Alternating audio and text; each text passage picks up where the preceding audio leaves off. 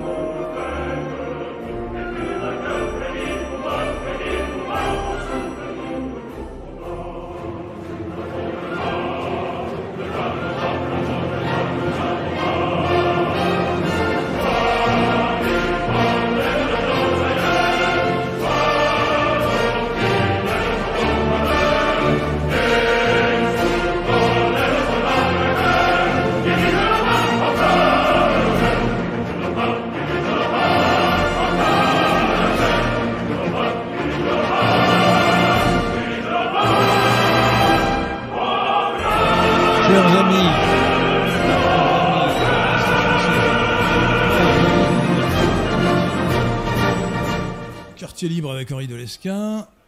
particulièrement approprié puisque c'est le cœur des soldats du fosse de Gounod et nous allons parler de de ce qui n'est pas tout à fait une guerre, puisque c'est une opération spéciale, l'intervention de la Russie en Ukraine depuis le 24 février 2022. Sujet crucial, évidemment, et plus précisément, nous traiterons de la vérité sur l'opération russe en Ukraine avec Xavier Moreau, que j'ai l'avantage et l'honneur de recevoir par Skype à distance, puisqu'il est en Russie. Bonjour Xavier Moreau. Bonjour Henri de Lesquin. Alors Xavier Moreau, euh, vous êtes euh, bien connu évidemment, vous êtes euh, à la fois homme d'affaires installé depuis 16 ans en Russie. 22 ans, 22 ans. Pardon, 22 ans. Depuis 22 ans en Russie, enfin depuis assez longtemps donc, vous parlez russe parfaitement, je ne sais pas si vous parlez aussi ukrainien. pas du tout. Vous nous direz si l'ukrainien est très différent du russe. Et vous êtes aussi un analyste politique et vous avez créé un site qui s'appelle euh, Stratpol, si je ne m'abuse. C'est ça, oui. Politico-stratégique, en fait. Voilà, c'est ça. Mais c'est Stratpol. Hein. Et donc, on, peut retrouver vos analyses sur Stratpol, euh, qui est diffusé euh, indépendamment de YouTube et de et d'Odyssée, je crois. Hein. oui, en fait, à l'origine, le, canal est sur YouTube, mais comme j'ai pris quelques, pardonnez-moi l'anglicisme, strike, mais c'est comme ça qu'ils appellent, qu'ils l'appellent. Un, coup un, coup, un coup sur le nez. voilà, c'est ça. Et donc, euh, donc j'ai ouvert deux comptes sur euh, Rumble et sur euh, Odyssey. Voilà. Et donc voilà. Donc pour, pour, Alors, l'instant, le, compte YouTube survit, mais je ne sais pas pour combien de temps. Alors pour parler de la question ukrainienne, nous allons, si vous êtes d'accord, Xavier Moreau, parler du passé, du présent et de l'avenir. Mais avant de, parler de parler dans l'ordre logique temporel, je voudrais quand même vous interroger sur un sujet d'actualité immédiate et très émouvant, qui est l'assassinat de, Daria Dogina, ou Daria Dogin, la fille d'Alexandre Dogin, dont la, voiture a explosé, euh, je crois que c'était à Moscou, me semble-t-il, euh, et, attentat qui visait, semble-t-il, euh, son père, Alexandre Dogin, penseur de l'eurasisme et du national-bolchéisme. Alors que pouvez-vous nous dire sur cet attentat? Bah écoutez, jusqu'à hier soir, je pensais effectivement que c'était son père qui était, qui était visé. Et euh, je n'en suis plus aussi persuadé. Je me, étant donné que le FSB a fourni des informations euh, il y a quelques heures, euh, puisque si vous voulez, le FSB, eh, je vous arrête une seconde. Le FSB, ce sont les services secrets soviétiques. c'est ça. Russe, pardon. Russe. Oh c'est le successeur du KGB en fait. Ah, et donc, en fait, le, le, FSB a fourni des informations et notamment la, la, la personne qui a qui a effectué l'assassinat, qui est visiblement un agent des services secrets ukrainiens et euh, qui, euh, donc d'après les révélations, encore une fois, du FSB, qui avait préparé l'affaire depuis fin juillet et qui avait d'ailleurs loué un, appartement dans le bâtiment de Daria Dugina. Donc, ce qui veut dire que euh, la cible était au moins autant Daria Dugina que Alexandre Dugin. Et ce qui, moi, d'ailleurs, ne m'étonne pas trop, parce qu'en fait, Alexandre Dugin est surtout quelqu'un qui est connu, je dirais, en Occident en Occident, en Turquie, en Chine, parce que euh, euh, son hypothèse eurasiste est bien plus populaire, par exemple en Turquie, euh, qu'elle peut l'être en Russie. En revanche, Daria, que j'ai rencontrée à plusieurs reprises, j'ai participé à une émission sur un plateau de télé russe au, mois de mars d'ailleurs, elle était très présente, très influente dans la jeunesse russe. Donc elle avait fait des études de philosophie, elle avait, beaucoup de talent. Euh, c'était vraiment, comme a dit son père d'ailleurs, une étoile, une étoile montante. Donc euh, je pense que l'assassinat de Daria Dugina, du point de vue, je dirais, de l'efficacité, est plus, est plus importante que celle qu'aurait été celle d'Alexandre Dugin puisqu'elle était beaucoup plus influente que, en Russie que l'était Alexandre Dugin, qui lui est surtout en fait connu et désigné comme l'ennemi à battre par les Occidentaux puisqu'il figurait d'ailleurs sur les, sur les sanctions des Occidentaux depuis 2015, alors qu'en fait, il, est, il a très peu d'influence sur les élites, les élites russes de gouvernement aujourd'hui, je dirais. Alors, donc on peut penser que ce sont les services secrets ukrainiens du régime de Kiev qui ont perpétré cette affaire, cet assassinat. Oui, oui, je, pense que, étant donné ce qu'a révélé le, FSB, quand le FSB révèle quelque chose, c'est qu'il a toutes les preuves. Il, sait très bien qu'il est dans le collimateur. C'est comme l'état-major de l'armée russe, lorsqu'ils attendent extrêmement longtemps avant de déclarer une victoire pour être sûr qu'elle est actée et qu'on puisse pas les, les utiliser une, une, information qui n'aurait pas été vérifiée pour les discréditer. Donc ça veut dire que ils ont repéré la personne, ils ont repéré la voiture, ils ont publié toutes ces informations. Donc pour moi, en tout cas, je n'ai absolument aucun doute. Alors, je voudrais rappeler aux auditeurs de Radio Athéna que euh, l'assassinat des, hommes politiques ou assimilés est une tradition des nationalistes ukrainiens, ce que l'on ne sait pas.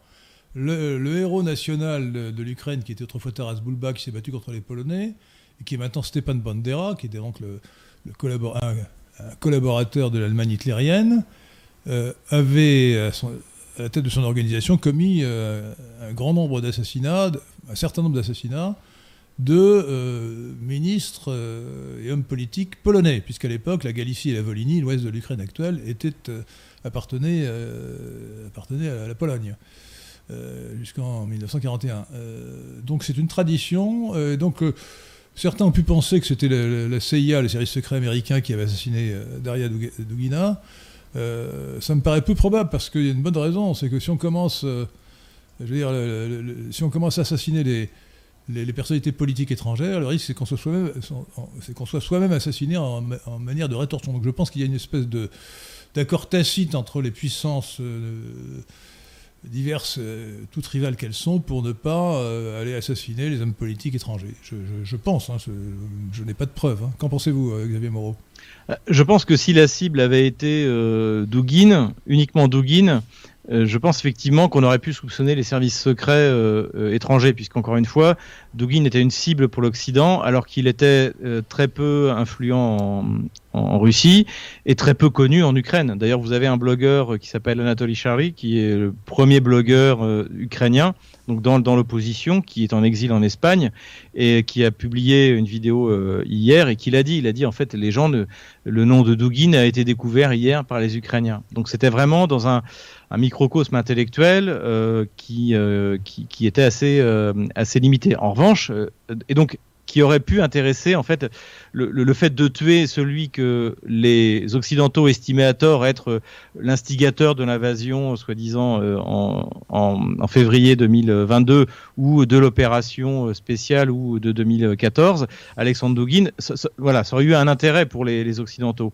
Mais euh, Daria Dugin elle c'était euh, c'est quelque chose de plus efficace je dirais du point de vue de la propagande, parce que là, on frappe vraiment une personne influente dans la jeunesse russe, et c'est pour ça que je pense que vous avez raison.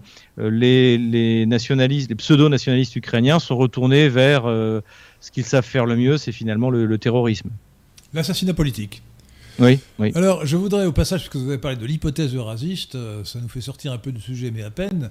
C'est très intéressant. Je, crois que, je crois que ce que vous appelez l'hypothèse eurasiste est vrai. La théorie eurasiste ou eurasienne, ce n'est pas Dugin qui l'a inventée, c'est Nicolas Troubetskoy, le grand linguiste.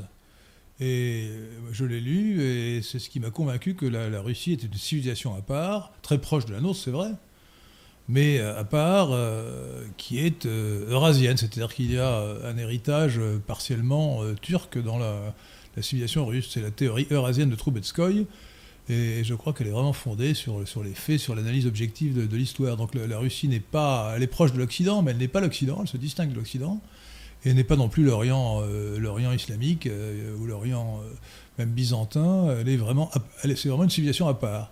Une civilisation à part qui englobe non seulement la Russie elle-même évidemment, mais aussi la Biélorussie et l'Ukraine. D'ailleurs, au passage, on peut peut-être rappeler, puisque nous, allons commencer par le passé, que l'Ukraine c'était la petite Russie, je crois qu'on dit en russe malo, malo Russia, il me semble. C'est ça. En fait, c'était un terme religieux. Hein. C'était l'église, l'église orthodoxe de, plutôt on va dire plutôt l'église d'Orient euh, de, Constantinople qui appelait cette région-là la, Petite Russie. Et donc après, euh, ce qui n'était pas péjoratif, hein, c'est-à-dire qu'en fait, euh, si vous prenez la Biélorussie, le, terme qui était d'ailleurs, euh, je dirais, le plus positif, c'était Biélorussie, la Russie blanche. Le terme blanc désignait la clarté. donc s'il y a un terme qui est, je dirais, qui prévaut, c'est le terme Russie blanche plutôt, et pas, pas la Grande Russie, contrairement à ce que, ce que justement la propagande ukrainienne récente c'est de faire croire, c'est-à-dire que les, les, les, grands Russiens auraient appelé les petits Russiens pour les humilier. C'est pas du tout le cas c'est juste une, comme ça que l'appelait euh, l'Église orthodoxe euh, de, de, Constantinople. Et donc effectivement, euh, en fait, l'histoire dans le long terme, c'est que après l'invasion des Mongols au XIIIe siècle, après Jésus-Christ, la, la, la, Rousse de Kiev a été dispersée. Alors je vous arrête, je vous arrête parce que vous êtes déjà au XIIIe mhm. siècle. Pardon. Il faut commencer. Non, il faut commencer par le commencement avec tout le que je vous dois. C'est-à-dire le Xe siècle. C'est-à-dire que ce que les gens doivent savoir, c'est un fait historique c'est que la Russie a commencé à Kiev. La, Russie a commencé euh, dans ce qui est actuellement pas, euh, la Tout à fait, pas tout à fait justement. Novgorod, vous, allez me dire, vous allez me dire Novgorod avant Kiev. Oui, voilà, c'est-à-dire que la, oui, mais la, Kiev, est la, non, mais Kiev est la mère de la Russie, mais la Russie a un, père qui s'appelle euh, qui s'appelle Novgorod.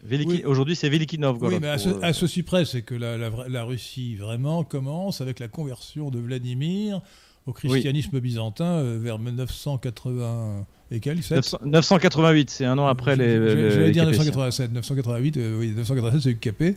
Et, et donc. Euh, et, donc, c'est, ça, ça s'est passé à Kiev et pas à Novgorod, bien que Novgorod est préludé à Kiev.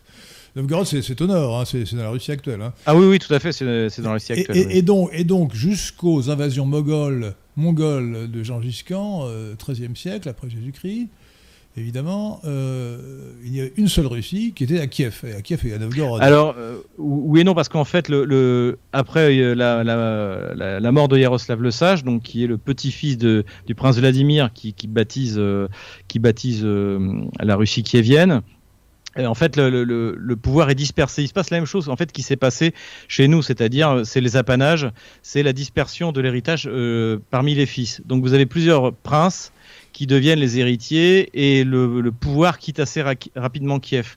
Et vous avez donc d'autres d'autres euh, principautés euh, autour de, de, Kiev, euh, Vladimir. Oui, mais là, là, vous, c'est toujours des précisions intéressantes, mais ça ne change rien au principe. Il y avait une seule entité russe à l'époque. Kiev, voilà, Kiev, qui parlait la même langue. voilà, la Russie s'étendait, la, la Rousse s'étendait euh, s'étendait euh, autour de, Kiev et après le, pouvoir a basculé euh, dans les héritiers des, des la dynastie des Ryurikides dans différentes principautés. Ça ne change rien au fait qu'il y avait une entité certes politiquement divisée, mais qui parlait, qui, était, qui, avait une seule culture et une seule langue, le proto-russe, le russe ancien, et donc les, trois langues qu'on appelle maintenant le, russe ou le grand russe, le biélorusse, russe blanc de Minsk, et l'ukrainien de Lviv plutôt que de, de Lvov, pardon, excusez-moi, je dis Lviv. Mhm je me laisse gagner par la propagande, la propagande cosmopolite. Il faut dire le VOF, évidemment.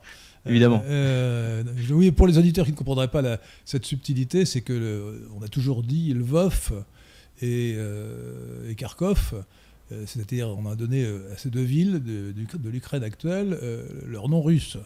Et pour faire de l'ukrainisation, maintenant, on nous oblige à dire, enfin, on, dit, on donne la forme ukrainienne de ces deux noms, Lviv et, et Kharkiv.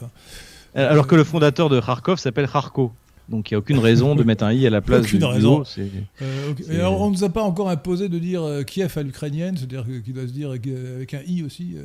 Bah, ils, écrivent ça Q-Y-I-V, donc je ne sais pas comment vous pouvez le prononcer. Kiev, Kiev, Kiev, ils mettent des i partout apparemment. Hein. Oui, c'est ça, c'est la tendance. La, la, tendance à mettre des i. Bon, pour en revenir au sujet sérieux, donc on a une entité unique, enfin unique sur le plan culturel, mhm. linguistique, qui euh, va être bouleversé par les invasions mogholes, qui ont été terribles, hein, et qui va euh, ensuite euh, vraiment exploser sur le plan culturel et linguistique, et d'où la formation, à partir du proto-russe parlé autrefois par Vladimir à Kiev, de trois langues qui sont voisines comme, comme le français, l'espagnol et l'italien, ou peut-être plus proches encore, qui sont, qui sont le, russe proprement dit, le grand russe, parlé par la Grande Russie, capitale Moscou, le, russe blanc ou biélorusse euh, parlé en Biélorussie, capitale Minsk, et euh, l'ukrainien parlé en partie dans l'Ukraine actuelle, capitale Kiev, et surtout à l'ouest de l'Ukraine, autour de Lvov, en Galicie et en, Volhynie, qui sont d'anciennes provinces qui ont longtemps appartenu à la Pologne et ensuite à l'Empire austro-hongrois. donc, ces trois langues sont des divisions de la langue initiale, comme à partir du latin se sont formées, sauf que, sauf que la division est beaucoup plus récente, parce que le latin a commencé à se diviser dans les premiers siècles de, notre ère, donc au moins 500 ans avant que le, ou même 1000 ans avant la division du russe dans ces trois langues actuelles. Hein. Oui, bah, surtout que jusqu'à la fin du 19e siècle et surtout euh, au début de l'ère euh, stalinienne, le, le, je dirais l'ukrainien, ou enfin plutôt le surgique, parce que l'ukrainien ça n'existe pas vraiment, c'est une langue assez, assez floue, qui est à l'origine parlée dans les campagnes et, euh, le, biélorusse euh, n'ont pas atteint le niveau d'une langue nationale. Il n'y a, pas de travaux scientifiques en, biélorusse ou en ukrainien, il n'y a pas de littérature quasiment pas en ukrainien ou en biélorusse, parce que la seule langue euh, parmi ces, familles qui a atteint la, on dirait une perfection un peu comme la langue française, c'est la langue russe. La langue russe, vous avez une quantité euh, d'ouvrages de, de, littérature, de théâtre. Euh, vous avez des ouvrages scientifiques, vous avez parmi les plus grands scientifiques d'Europe. De, là, vous enfoncez une porte ouverte, tout le monde sait que le russe est une langue immense, c'est voilà. immense. Et alors, au passage, d'ailleurs, je signale euh, aux Ukrainolâtres que le plus grand écrivain ukrainien qui, à ma connaissance, est Nicolas Gogol, écrivait en russe. Oui, mais même leur, héros, Taras Shevchenko, donc qui, est, euh, qui a écrit un poème, un long poème en ukrainien qui s'appelle Kobzar, l'essentiel de son œuvre et euh, son journal était en, était en, russe. Et quant à Taras Bulba, le héros national cosaque ukrainien, il ne s'est pas battu contre les Russes, il s'est battu contre les Polonais. Donc l'ennemi héréditaire de la, des, Ukrainiens euh, proprement dit, des gens d'ethnie ukrainienne, ce sont les Polonais et pas du tout les Russes. Tout à fait. Euh, disons que en fait, ce qui s'est passé, c'est que effectivement au XVIIe siècle, il y a euh, donc le fameux hetman euh, euh qui lance un appel écrit en russe au tsar pour lui demander de, venir en aide dans, le soulèvement précisément de ces de, ces à l'époque ça s'appelle pas des Ukrainiens de ces Malorusses pour des pour des raisons linguistiques et religieuses et à partir de là donc la, Russie vient à l'aide de, Letman et euh, l'essentiel de ce qu'on appelle aujourd'hui, on va dire, la, la, la, euh, revient à la Russie. Kiev euh, est prise un peu plus tard avec une négociation avec les Polonais autour de 1683 de mémoire. Je me trompe peut-être un petit peu sur, sur, les années. Et donc, à partir de là, en fait, la Russie réintègre, comme le voulait la légende, c'est-à-dire que tôt ou tard, les terres de la Rousse de Kiev seraient réunies eh bien, la Russie, l'Empire de Russie réunit euh, les terres, les terres de la Rousse de Kiev. Et à partir de ce moment-là, la Russie, il y a une russification, mais qui n'est pas euh, euh, qui n'est pas obligatoire. Simplement, quand vous avez une langue qui domine de point de vue littéraire et scientifique, vous n'avez pas besoin de forcer les gens à la parler. C'est ça le, et c'est ça le problème qu'on voit aujourd'hui, c'est-à-dire que, notamment, ce qui était intéressant, j'ai un ami qui habite en Pologne et qui me disait, les Polonais ne supportent plus d'entendre les gens parler russe. Parce que les Ukrainiens qui sont venus se réfugier en Pologne, et on avait observé ça après 2014 en Lituanie, une fois qu'ils ne sont plus obligés de parler ukrainien, ils se remettent à parler russe. Et c'est ça le véritable problème. Au, au passage, est-ce que vous avez des statistiques précises? Quel est le pourcentage des, euh, des habitants de l'Ukraine actuelle dont la langue maternelle est le russe? Et quel est le pourcentage de ceux qui, qui parlent russe couramment, même si leur langue maternelle est une autre langue, comme l'ukrainien? Écoutez, euh, je pense que la, totalité des Ukrainiens parlent russe, la quasi-totalité. Ça, russe, oui. Oui, ils parlent russe. D'ailleurs, euh, c'est en 2014-2015, euh, je crois qu'il y avait 70% des requêtes internet faites à Lvov, justement en Galicie, étaient faites en russe. Donc même sur l'internet, en fait, les gens allaient chercher les, leurs informations en russe. Après, il y a eu une, une politique de dérussification très forte qui a été menée ces huit dernières années et qui, euh, qui a dû donner quelques résultats. Mais par exemple, moi j'ai des amis encore qui habitent à Kiev, ils me disent tout est écrit en ukrainien, mais tout le monde parle russe. Et personnellement, la dernière fois que j'étais à Kiev, c'était en avril 2014, euh, euh, et j'avais plusieurs fois fait des missions pour mon travail à Kiev. Je n'ai jamais entendu parler ukrainien. Et donc même les cartes euh, linguistiques qui étaient sorties euh, à l'époque pour expliquer que euh, il y avait une partition. Donc on nous, je crois qu'on nous montrait que Kiev, en gros, c'était quasiment 50-50. En fait, c'était faux. Les Kieviens parlent russe. Non mais attendez, j'essaie d'être plus précis que vous. Parce que je, vous interroge, si vous ne savez pas, vous n'êtes pas obligé de répondre, mais sur la question de la langue maternelle. Parce qu'on peut, la langue d'usage n'est pas forcément la langue maternelle. Quel est le pourcentage des, des, des, des, habitants de l'Ukraine dont la langue maternelle est le russe. Est-ce que c'est 50%, 30%, 60% euh, Écoutez, je ne sais pas, parce que même il y, avait eu, un, il y avait eu un, à la fin du 19e siècle, l'Empire avait fait, euh, l'Empire des l'Empire russe avait fait une, une recension. Effectivement, la, la, ce, quand on demande la langue maternelle, la langue dans laquelle on est né, les gens répondaient, bah, c'était leur patois maternel. Vous voyez, mais ça ne veut pas, dire pour autant qu'il parlait le patois maternel dans, dans, la vie de tous les jours. Donc la, question est un peu biaisée à mon avis. Donc on peut considérer que l'ukrainien comme le biélorusse sont des patois qui, sont été, qui ont été érigés récemment en langue officielle sans avoir euh, le substratum euh, euh, littéraire, intellectuel, linguistique qu'à une langue, une, grande bah, langue comme le français ou comme le russe. C'est ce que c'est ce que disait Solzhenitsyn d'ailleurs. Mais pour mon expérience personnelle, par exemple, j'ai participé à quelques opérations humanitaires euh, dans le Donbass. Quand on allait euh, vraiment dans la campagne, les gens ils nous parlaient en, euh, en, ukrainien ou en surgique. Donc donc en fait effectivement c'est une langue plutôt une langue c'est une langue. Ce que vous appelez le surgique, je crois que c'est une sorte de patois intermédiaire entre. C'est une ah, voilà, c'est un patois qui varie en fonction de la région dans laquelle vous vous situez en Ukraine. C'est-à-dire si vous êtes près des Hongrois bah, vous, avez des mots hongrois. Près des polonais, vous avez des, mots polonais. Vous avez du roumain, vous avez du russe. Euh, voilà, c'est une langue qui n'est pas stabilisée. Il faut savoir une chose, c'est que, pardonnez-moi, euh, le, celui qui a vraiment fait pour la langue ukrainienne, c'est Staline. Parce que Staline était farouchement pour le principe des nationalités. Et la première ukrainisation forcée qui a eu lieu en, donc en République socialiste soviétique d'Ukraine, hein, qui a été créée par les bolcheviks, euh, s'est déroulée entre 1921 et 1932. Et vous avez, par exemple, vous vous, souvenez, je pense que c'est votre génération, euh, le dissident Kravchenko qui avait écrit un livre J'ai choisi la liberté. Excusez-moi, c'est ma génération, c'est plutôt celle d'avant, parce que je suis né en 1949 et Kravchenko, il a écrit en 1953, je crois. Oui, voilà. J'avais 4 ans. Pardonnez-moi. J'avais 4 ans. Je n'ai pas, pas 90 ans, j'ai peut-être l'air d'avoir 90 ans, mais j'ai quelques années de moins. mais donc, dans, son ouvrage, dans son ouvrage, comme il était étudiant à Kharkov, donc il a écrit un ouvrage qui ah, s'appelle I Chose Freedom j'ai choisi la liberté. Il, a quelques passages où il explique le cauchemar qui est, euh, pour les étudiants euh, euh, russes à Kharkov, hein, Ukrainiens, même les étudiants ukrainiens à Kharkov, d'être obligés de parler ukrainien, alors que l'ukrainien n'est une langue ni littéraire ni scientifique. Et cette plaisanterie, euh, euh, parce qu'en fait, il y a un véritable mouvement national bolchevique dans les élites euh, communistes ukrainiennes qui perdure jusqu'en 1932. Où là, Staline, bon, bah, la plupart de, ces, des meneurs de cette opération d'ukrainisation forcée bolchevique sont liquidés dans le cadre de la grande purge, dans la grande purge de, Staline. Et en plus, il faut voir que à la tête du Parti communiste d'Ukraine, donc celui qui dirige la, République socialiste soviétique d'Ukraine, c'est un Polonais euh, qui, euh, donc, qui, euh, qui, d'ailleurs, euh, enfin, je ne vais pas rentrer dans les détails, mais Khrouchtchev parle dans ses mémoires quand Staline en 1938 le nomme pour remplacer Kossior qui, qui, vient, qui va liquider. Il lui dit mais moi je parle pas je parle pas ukrainien et Staline lui répond Kossior leur parlait bien polonais, ça posait pas de problème. Alors il faut rappeler aux auditeurs de Radio Athéna que Khrouchtchev était ukrainien, il ne parlait peut-être pas ukrainien, mais il était ukrainien. Euh, oui et non. Bah, le problème, ah, c'est bah, qu'est-ce que c'est qu'un Ukrainien? Il vivait à la frontière entre l'Ukraine et la Russie. Ah, bah, écoutez, il était considéré comme ukrainien. Il était, ah si, c'était défini juridiquement. Je suis désolé.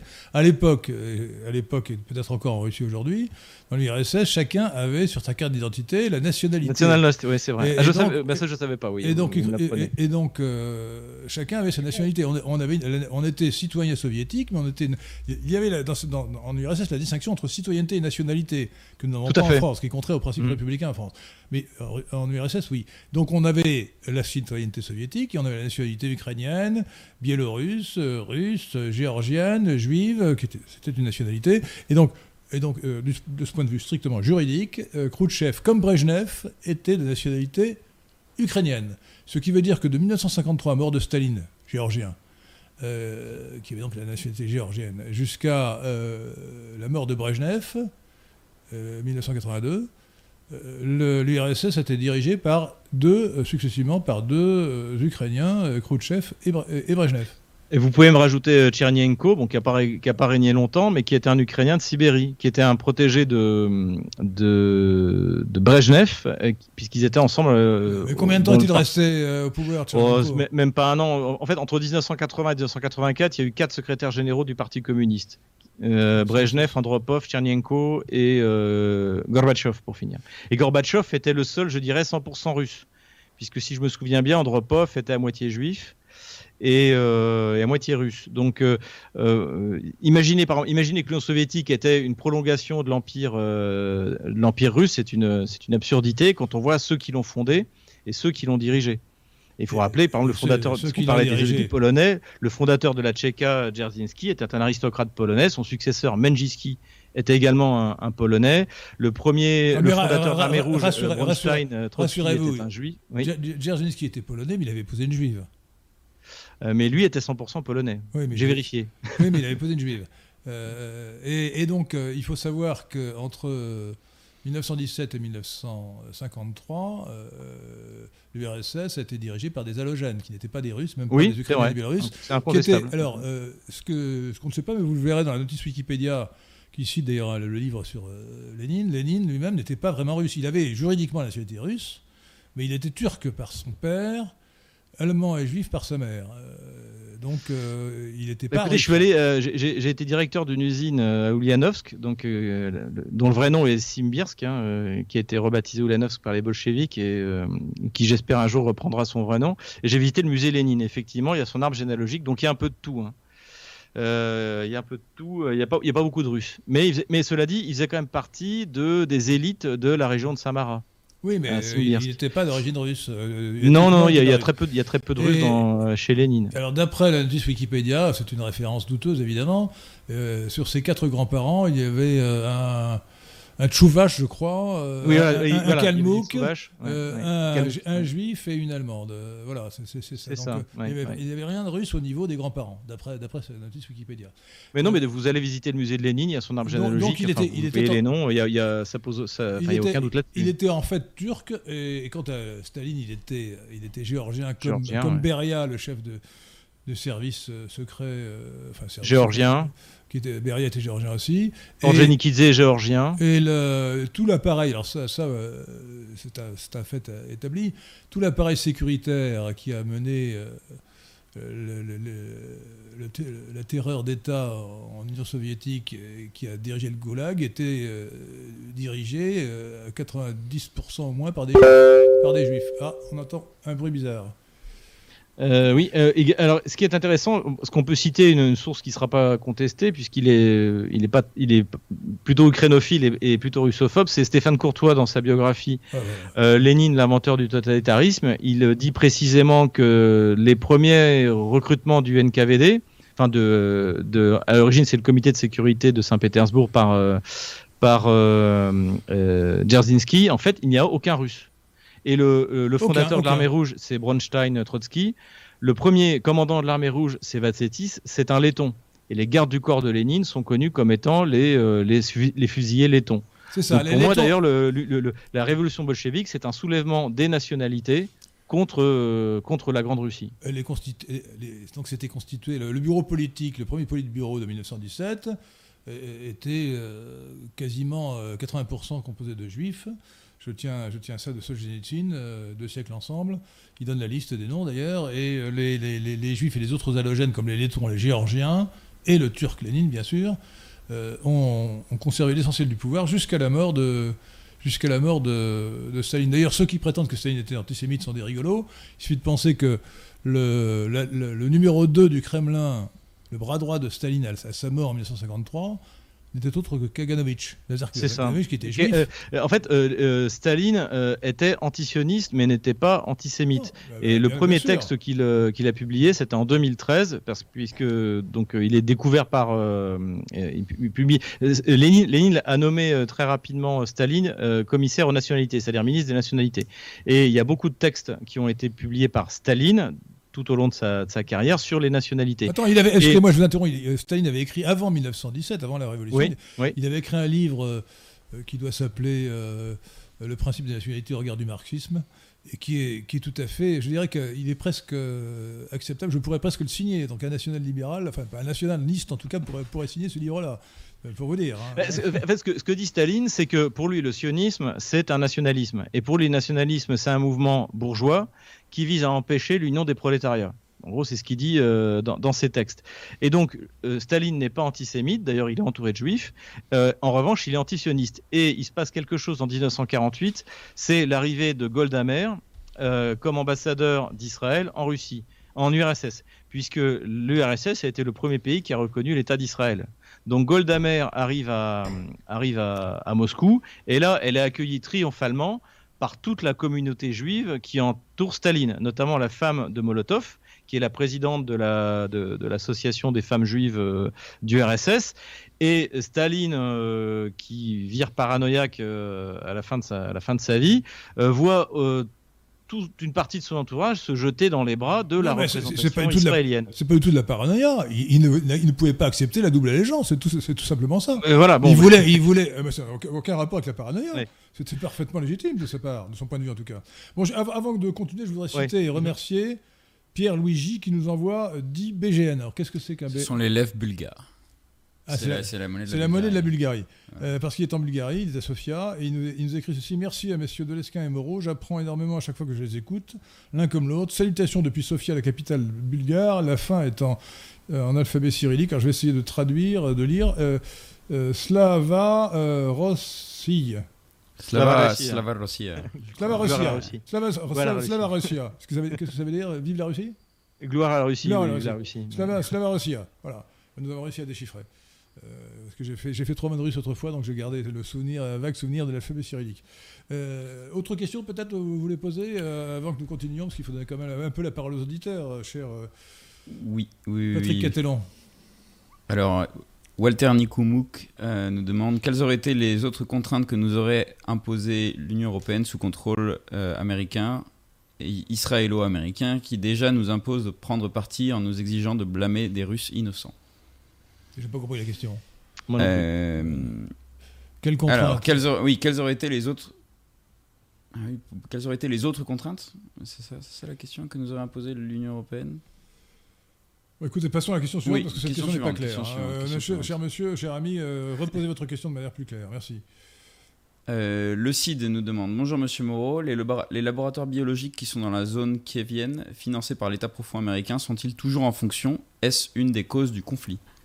Alors, qu'en pensez-vous Ces laboratoires. Euh, Alors, ils, existent. Euh, moi, je suis toujours méfiant avec, toutes, euh, ces différentes théories, mais c'est Victoria Noland qui a reconnu qu'ils existaient, puisque lorsque les Russes ont commencé à, pénétrer sur le, territoire ukrainien dès le mois de février et mars, hein, notamment à l'est de l'Ukraine, où ils sont avancés extrêmement rapidement dans certaines, régions, ils ont mis la main sur plusieurs laboratoires. Et Victoria Noland a fait une déclaration en disant qu'elle était inquiète de euh, que les Russes mettent la main sur les recherches euh, biologiques qui étaient faites dans ces laboratoires. Et a priori, euh, si l'on croit, l'ancien site du internet de l'ambassade des États-Unis à Kiev, il y avait une trentaine ou jusqu'à 40 laboratoires partout dans l'Ukraine qui faisaient des prélèvements biologiques et qui ont fait des tests, qui ont fait des tests dans la région. Alors, euh, les, Russes publient, beaucoup d'informations à ce sujet. Pour l'instant, j'ai pas encore eu le temps, ni moi ni les personnes avec qui je travaille, de, tout recenser. Mais euh, pour vous donner un ordre d'idée, c'est un peu comme si euh, la Russie décidait d'investir dans une dizaine, une vingtaine de laboratoires biologiques en Belgique et qui fassent des prélèvements sur la population française euh, pour voir ce qu'ils ont dans le sang. Et les Russes affirment qu'il y a des travaux qui ont été faits sur euh, différentes euh, épidémies graves, la, de, peste de Sibérie. bon, je suis pas spécialiste, mais effectivement, il y a quelque chose qui s'est passé et qui et qui a fait peur à Victoria Noland lorsque elle a vu que les Russes s'emparaient d'une partie. Pardonnez-moi, qui est Victoria Noland? Victor, pardon, Victoria Noland, c'est le numéro 2 des affaires étrangères américaines du département d'État. Et donc, et donc, elle était sous l'administration, elle est sous l'administration numéro 2 sous l'administration euh, de Joe Biden, mais elle était déjà numéro 2 à l'époque sous Obama, et c'est elle qui distribuait des, des petits pains ah oui, euh, oui, sur le Maïdan. elle, a joué un rôle absolument. N'a-t-elle pas été ambassadeur également euh, en Ukraine avant d'être ah, je, ne me souviens plus, mais, mais elle a été extrêmement active. Et je crois qu'elle a des origines ukrainiennes. Oui, elle a joué un rôle, considérable dans la révolution de Biden. Ah oui, tout à fait, de, alors, premier plan. Euh, alors, euh, rappelons, peut-être, parce que nous avons été un peu vite sur le passé, nous étions euh, restés quasiment aux invasions mongoles au XIIIe siècle. après cela, donc, il y a eu le développement de la Moscovie qui a donné naissance à la Russie. L'Ukraine actuelle était partagée entre les, les Polonais, le royaume des deux des deux nations, euh, polono-lituaniens d'une part, et les Turcs au sud, me semble-t-il. Qu'en est-il en, fait, en fait, si vous voulez, il faut voir une chose l'Ukraine n'a pas existé réellement, même du point de vue de la, de la pensée, jusqu'à jusqu'à la fin du, du XVIIIe siècle. et en fait, donc la partie ouest de l'Ukraine actuelle appartenait à la Rousse de Kiev mais il y a toute une partie qui ne lui a qui n'a jamais appartenu. Par exemple, la partie qu'aujourd'hui occupent les Russes de Kherson, Zaporozhye, euh, la Crimée euh, ou euh, le Donbass, ça appartenait à un Khanat, donc c'est-à-dire une subdivision de l'Empire ottoman très indépendant, qui s'appelait le Khanat de Crimée précisément. Et ce Khanat est conquis par les Russes à la fin du, dans la deuxième moitié du XVIIIe siècle. Donc déjà, il faut voir qu'une chose, c'est que toute cette partie dans le sud-est de l'Ukraine, qu'on appelle la Nouvelle-Russie, euh, ça n'a jamais fait ni même partie de la Rousse de Kiev. C'est quelque chose qui a été conquis par les Russes et qui a été peuplé non seulement par des Russes, mais également par une importation d'une immigration de l'Empire ottoman, puisque c'était des territoires assez déserts. Et donc la Grande Catherine a invité tous les peuples persécutés de l'Empire ottoman à venir euh, peupler euh, ces territoires. Donc Slaviansk, par exemple, c'est une ville serbe. Mariupol, c'est une ville grecque, la ville de Marie de, la Vierge Marie. C'est euh, grec. Police en grec veut dire la ville. C'est ça, voilà. Donc, euh, en fait, vous, vous avez des traces de, ces immigrations de ces peuples chrétiens de l'Empire ottoman partout dans, tout le Donbass. Et, et donc, c'est ça, c'est ça qui s'est produit.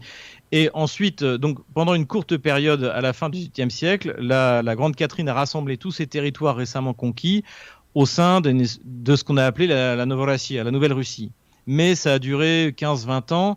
Et au début du XIXe siècle, ces territoires-là ont été découpés en gouvernats, euh, donc une espèce de région, et qui ont eux-mêmes été découpés en ouest, qui seraient, on va dire, des gros départements. Voilà. Donc en fait, l'Ukraine n'existe pas de manière concrète dans. Sachant, que, attention, sachant que l'ouest de l'Ukraine actuelle, Volhynie et, Volhynie et, euh, Galicie euh, n'appartenaient pas à l'Empire russe. Oui, ça appartenait. Voilà. Après, donc, la, Pologne, la Pologne a été découpée. À la fin le découpage de la Pologne à la fin du 18e. Voilà. Et donc, donc, en fait, la, Pologne a été découpée. Donc, les, les, Prussiens ont récupéré une partie et les Autrichiens ont récupéré l'ouest de l'Ukraine euh, actuelle. La, Galicie et Lviv s'appelait Lvov s'appelait Lemberg à l'époque. Lemberg, Lemberg, Lemberg. et en fait, ce qui se passe, c'est que euh, en 1948, il y a les 1848, il y a des soulèvements dans toute l'Europe, euh, donc les révolutions de 48, donc qui mettent fin en France à la monarchie de Juillet. Et il y a également un soulèvement hongrois qui se qui se passe euh, dans euh, l'Empire euh, autrichien.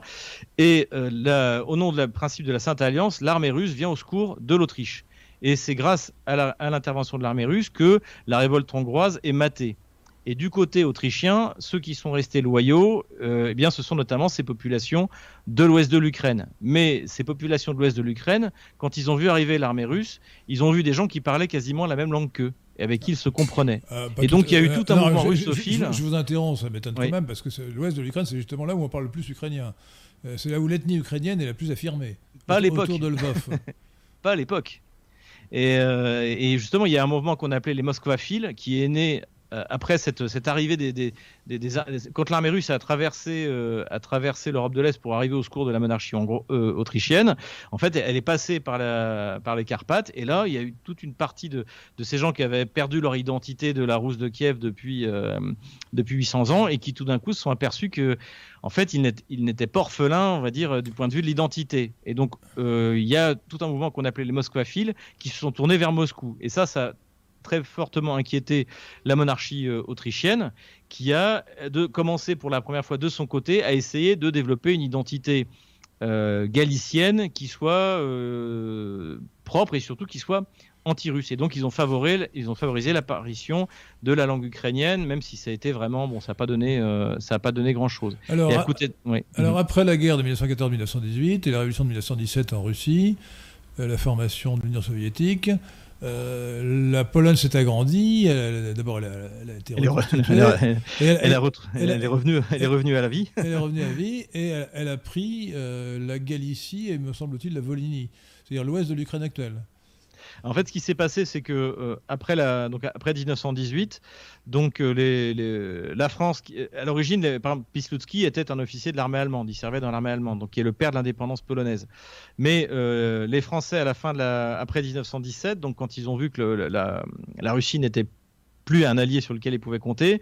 Ils ont essayé de regarder du côté de l'Est sur qui ils pouvaient compter. Et ils se sont dit que la, Pologne serait un allié de taille. En réalité, la Pologne n'a jamais été un allié de taille, et c'est la France qui a dû envoyer des, officiers, des chars. pour, pour, pour, faire la guerre contre, le, contre les, les, bolcheviks, en l'occurrence, contre le général Tukhachevski.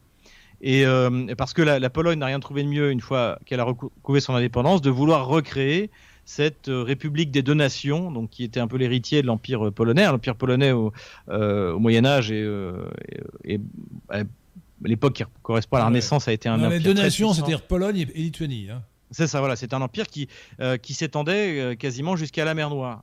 Et donc c'est le rêve aujourd'hui, et c'est encore aujourd'hui le rêve géopolitique des, Polonais, c'est de recréer cet empire. Et donc Pilsudski, à peine avait-il retrouvé son, euh, le territoire légitime des Ukrainiens qu'il a tout de suite voulu envers l'Ukraine, un peu comme aujourd'hui.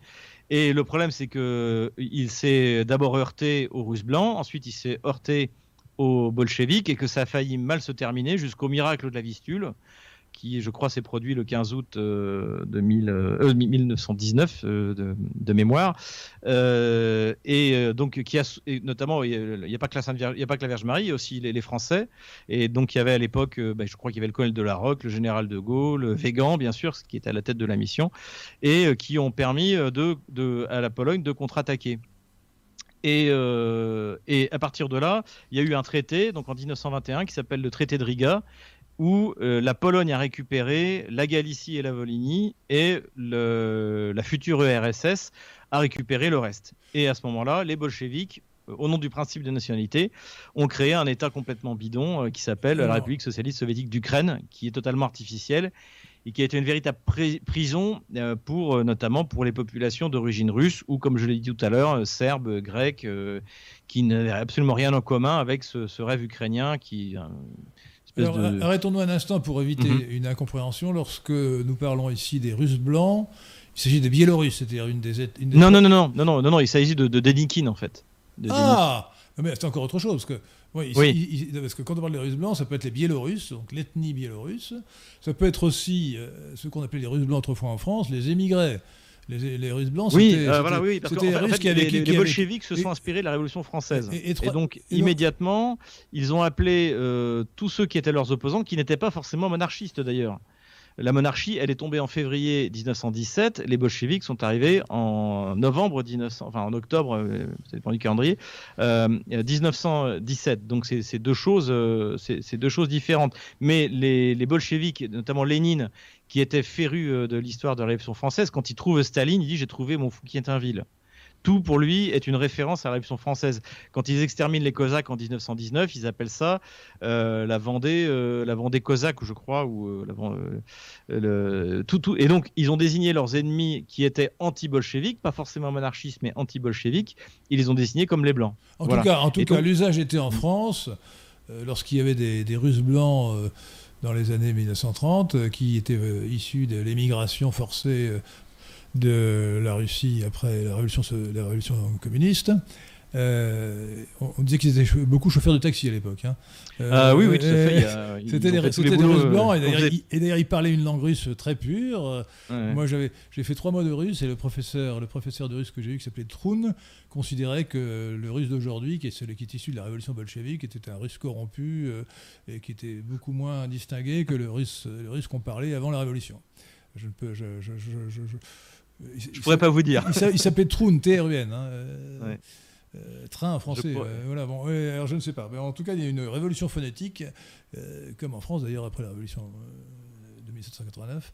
Euh, en, Russie, euh, après, euh, voilà. Et, donc, donc les Russes blancs, alors effectivement, on, appelle aussi, on a aussi appelé Russes blancs ceux qui se sont battus, malheureusement qui ont perdu, contre, contre les communistes, contre les bolcheviks, après 1917, hein, notamment Denikin. Denikin, Wrangel, Kolchak, oui, c'est. Voilà, Oui, tout à fait. Le dernier étant Wrangel. Euh, mais ce qui est intéressant par rapport à Denikin, c'est que Poutine, donc le, corps de Denikin était rapatrié en, Russie et Poutine est venu fleurir. Pourquoi? Parce que pendant la Grande Guerre patriotique, donc la guerre contre les Allemands, Denikin, dans son exil, a soutenu euh, a soutenu l'URSS. Euh, et c'est ça la grande différence. Par exemple, Kolchak est quelqu'un de très controversé ici. Alors il a ses soutiens. Le cinéma russe d'ailleurs a fait un, a fait un, un, film tout à la gloire de Kolchak. Mais euh, moi j'ai assisté à des, j'ai participé à des émissions euh, à la télé russe où vous aviez les Kolchakiens contre les anti-Kolchakiens. Euh, qui se qui s'étripaient pour savoir si Kolchak était un agent anglais, un traître, un héros, Ne nous dispersons pas trop, cher Xavier. Oui, pardon, je suis désolé. Nous partons un peu un peu loin du sujet principal. Donc donc ce qui rappelons simplement que l'ouest de l'Ukraine, c'est-à-dire les, les, provinces de Galicie et de Volhynie, euh, donc appartenait euh, après 1921 au moins à la Pologne jusqu'en 1941 euh, l'opération Barberousse. non, non jusqu'en 1940, pardon, jusqu'en 1940, le partage de la Pologne entre l'URSS et, l'Allemagne en 39, 39, 39, 39, 39, 39, Pas, 40, 39, pardon, excusez-moi, 39, ah à la suite du, de l'accord du traité Ribbentrop-Molotov. Mhm. Et euh, c'est après la Seconde Guerre mondiale que l'URSS a repris euh, l'ouest de l'Ukraine actuelle, les deux provinces de, Galicie et de, Volhynie. C'est bien cela C'est ça, c'est ça. Contre l'avis, euh, contre l'avis du Parti communiste du RSS. Ah bon, pourquoi euh, parce que en fait, euh, et même en 1914, je vous renvoie au livre de mon bah, de mon maître Georges-Henri Soutou euh, sur les buts de guerre de la de la Première Guerre mondiale et sur la lorsque la France perdait la guerre. En fait, même autour du, du de l'empereur Nicolas II, on lui disait c'est trop tard, on ne peut pas récupérer la Galicie et la Volhynie, sont sortis du monde russe. Et le Parti communiste du RSS disait la même chose à Staline.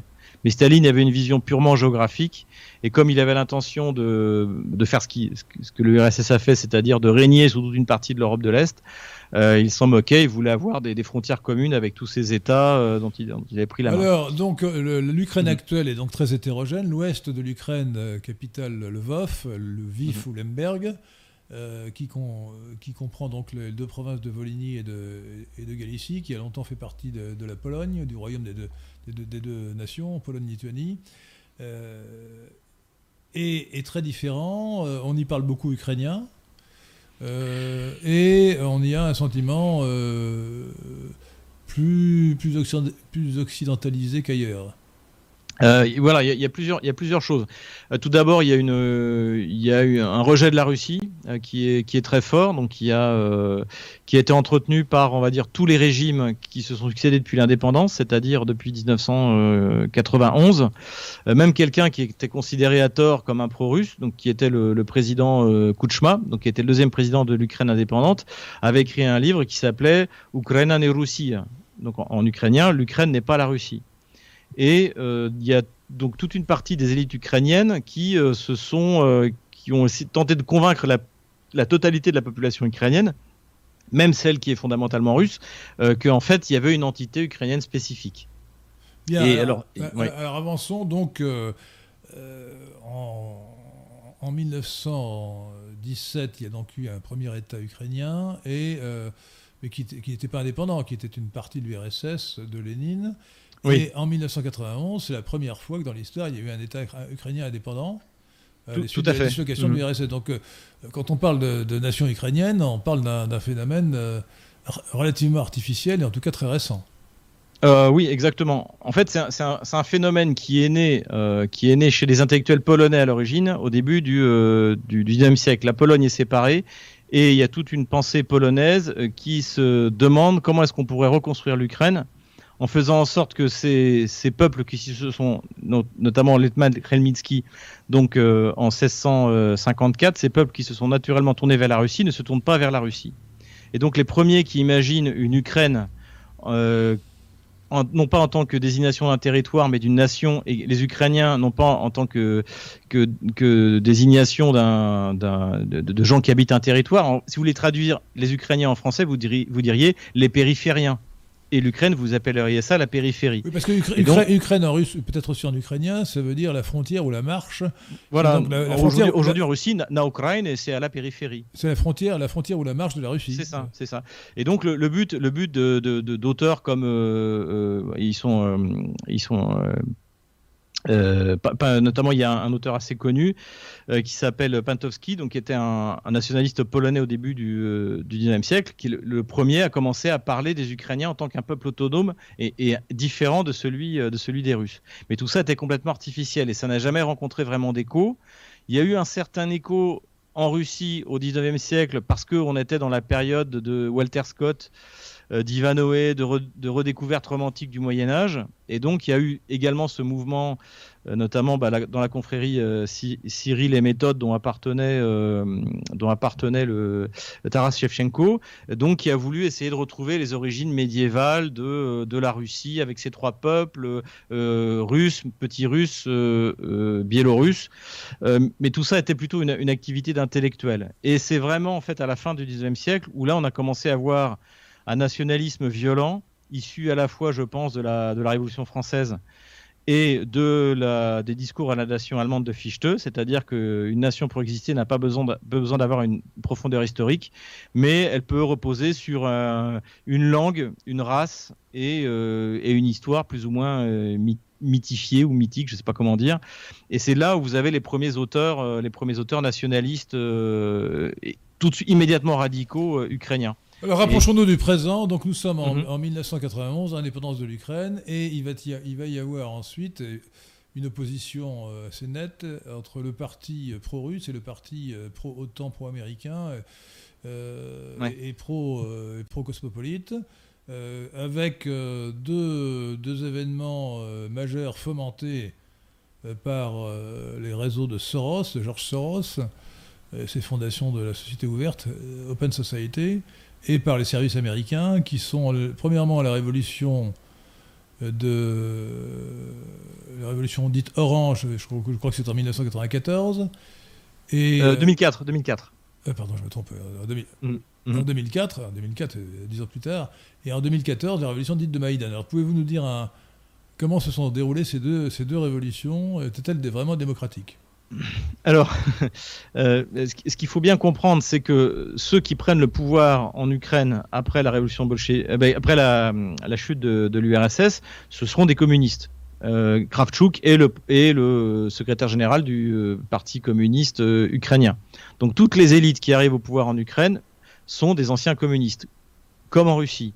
Et comme en Russie, euh, c'est l'occasion pour toute une partie de, donc de cette nouvelle élite de piller l'héritage industriel de l'Union soviétique. Et donc on assiste à exactement la même chose en Ukraine euh, euh, qu'en Russie, c'est-à-dire que bah, vous avez l'apparition d'oligarques, de gens qui décident par, par la puissance de, de, de, leurs moyens financiers qui sera le président qui par la, par la corruption par la, oui, voilà, par la corruption. Et donc, donc c'est ces gens qui, aujourd'hui, alors tous ces gens-là ont disparu en Russie. Ce sont des milliardaires, mais ils n'ont plus aucune puissance politique. En Ukraine, ils sont encore extrêmement puissants. je vous interromps parce que c'est un point très important du vocabulaire. Lorsqu'on parle des, oligarques russes, actuellement, on ment. Les, les médias cosmopolites, lorsqu'ils parlent il y a bien des hommes riches en Russie, mais ces hommes riches n'ont plus le pouvoir. Depuis que ils n'ont aucun pouvoir, politique. Ils n'ont aucun pouvoir politique. les, les, les, hommes riches, euh, un oligarque par définition, c'est un homme riche qui exerce le pouvoir en raison de sa fortune. Donc il y a bien, voilà, il y a bien des oligarques en Ukraine, il n'y en a plus en Russie. Et en revanche, je suis obligé de le dire, il y en a en France. Euh, Bernard Arnault ou Vincent Bolloré-Goldschmidt, ce sont des oligarques. Hein. je pourrais en citer un certain nombre d'autres. Ils possèdent euh, les trois quarts de la presse, hein, ou les neuf dixièmes. Donc nous avons en France des oligarques qu'on n'appelle pas ainsi, mais qui sont vraiment des oligarques, des hommes riches qui exercent le pouvoir par homme intermédiaire. C'est la, euh, plutocratie. Hein, oui, mais c'est l'oligarchie, plutocratique. Euh, voilà. Euh, d'ailleurs, bah, M. Emmanuel Macron, passé par la banque Rothschild, est, un, est, issu de, cette oligarchie. son, son mentor, c'était David de Rothschild, le, patron de la, banque, de la banque Rothschild. Donc, donc, donc les oligarques sont en France, ils sont encore plus en Ukraine, mais ils ne sont mhm. plus en Russie. Oui, euh, et c'est aussi pour ça que les oligarques ont soutenu Maïdan, parce qu'en fait, les oligarques ukrainiens regardaient avec beaucoup d'inquiétude l'Ukraine se rapprocher de la Russie, parce se disant qu'en fait, si c'est ce qui se passe, eh bien, en fait, on va, on va, on va finir comme Khodorkovsky, Berezovsky, tous ces gens qui ont été mis au pas par Vladimir Poutine pendant, les, euh, pendant ces, deux premiers mandats, en fait. Et donc, euh, évidemment, il y avait une collision du pouvoir politique et du pouvoir oligarchique y compris sous Yanukovych, qui n'était pas un pro-russe, qui faisait une campagne pro-russe, mais qui n'a jamais été un président pro-russe, pour faire en sorte que l'Ukraine reste éloignée de, la Russie, pour pas que la Russie vienne y mettre de l'ordre dans cette espèce de satrapie euh, occidentale. Et donc cela faisait le jeu des occidentaux qui dans euh, on va dire dans la vision géopolitique américaine traditionnelle considéraient que l'Ukraine comme l'Ouzbékistan étaient euh, des pivots Donc c'est-à-dire hein, pour dans la géopolitique de, de Brzezinski, un pivot c'est un, territoire qui vaut par sa position mais pas par son état. Donc en fait, on se moque de l'État qui règne, mais en fait, il faut contrôler pour empêcher, alors dans, dans, dans les mythes euh, brzezinskiens, euh, que la Russie soit une puissance, un empire et une puissance européenne.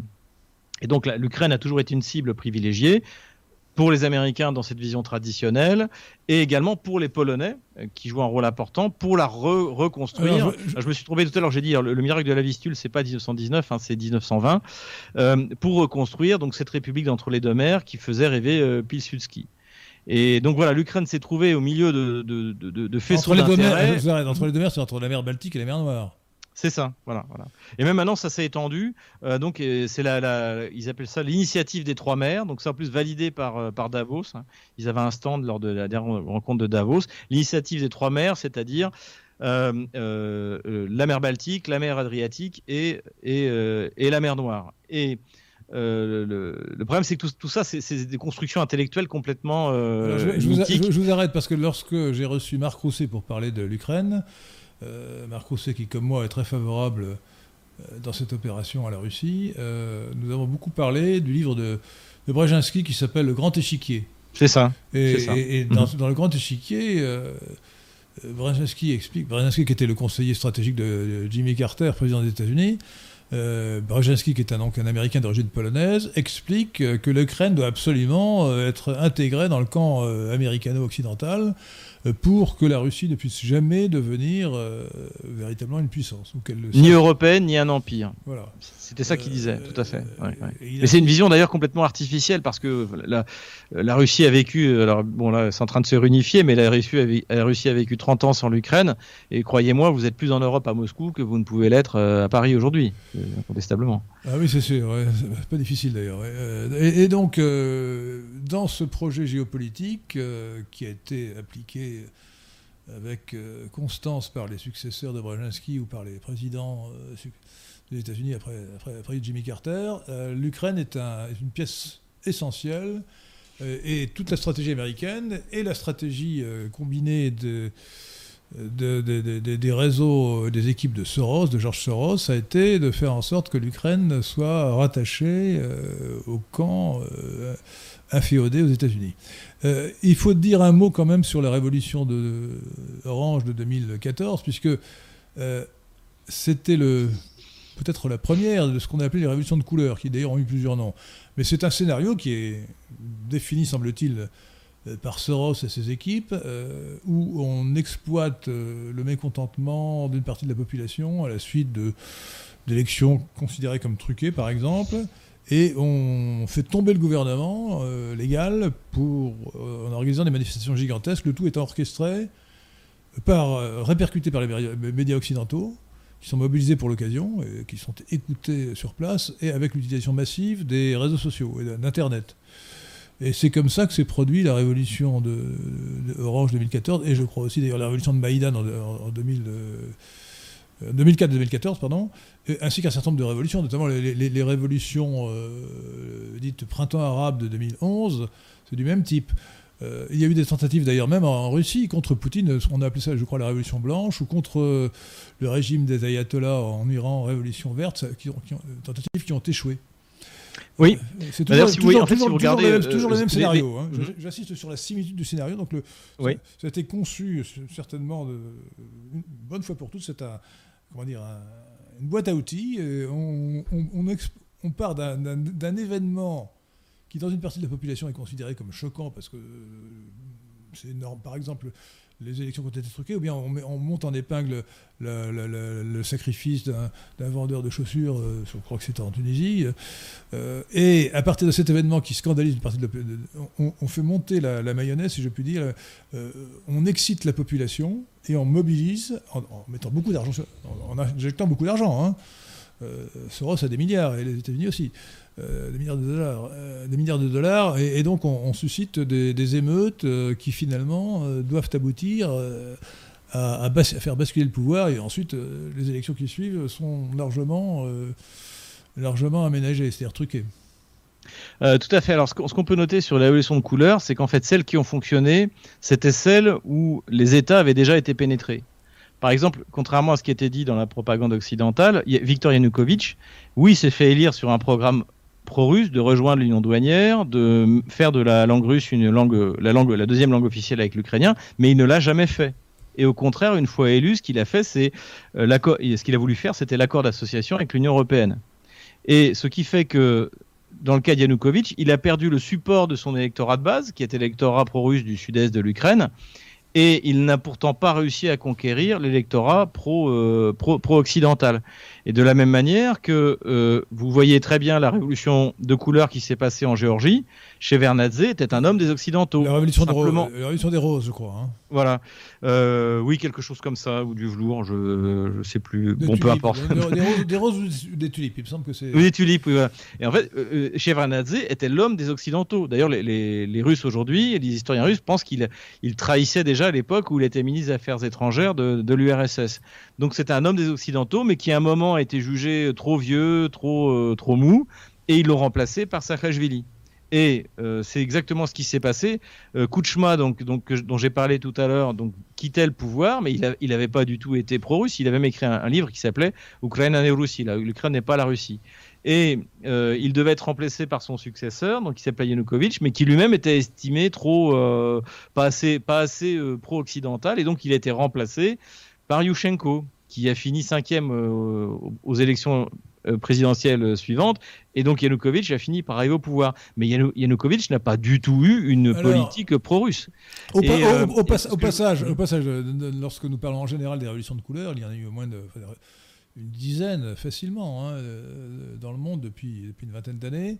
le succès dépend souvent d'un facteur strictement personnel, qui est l'état de santé du dictateur ou du chef d'État.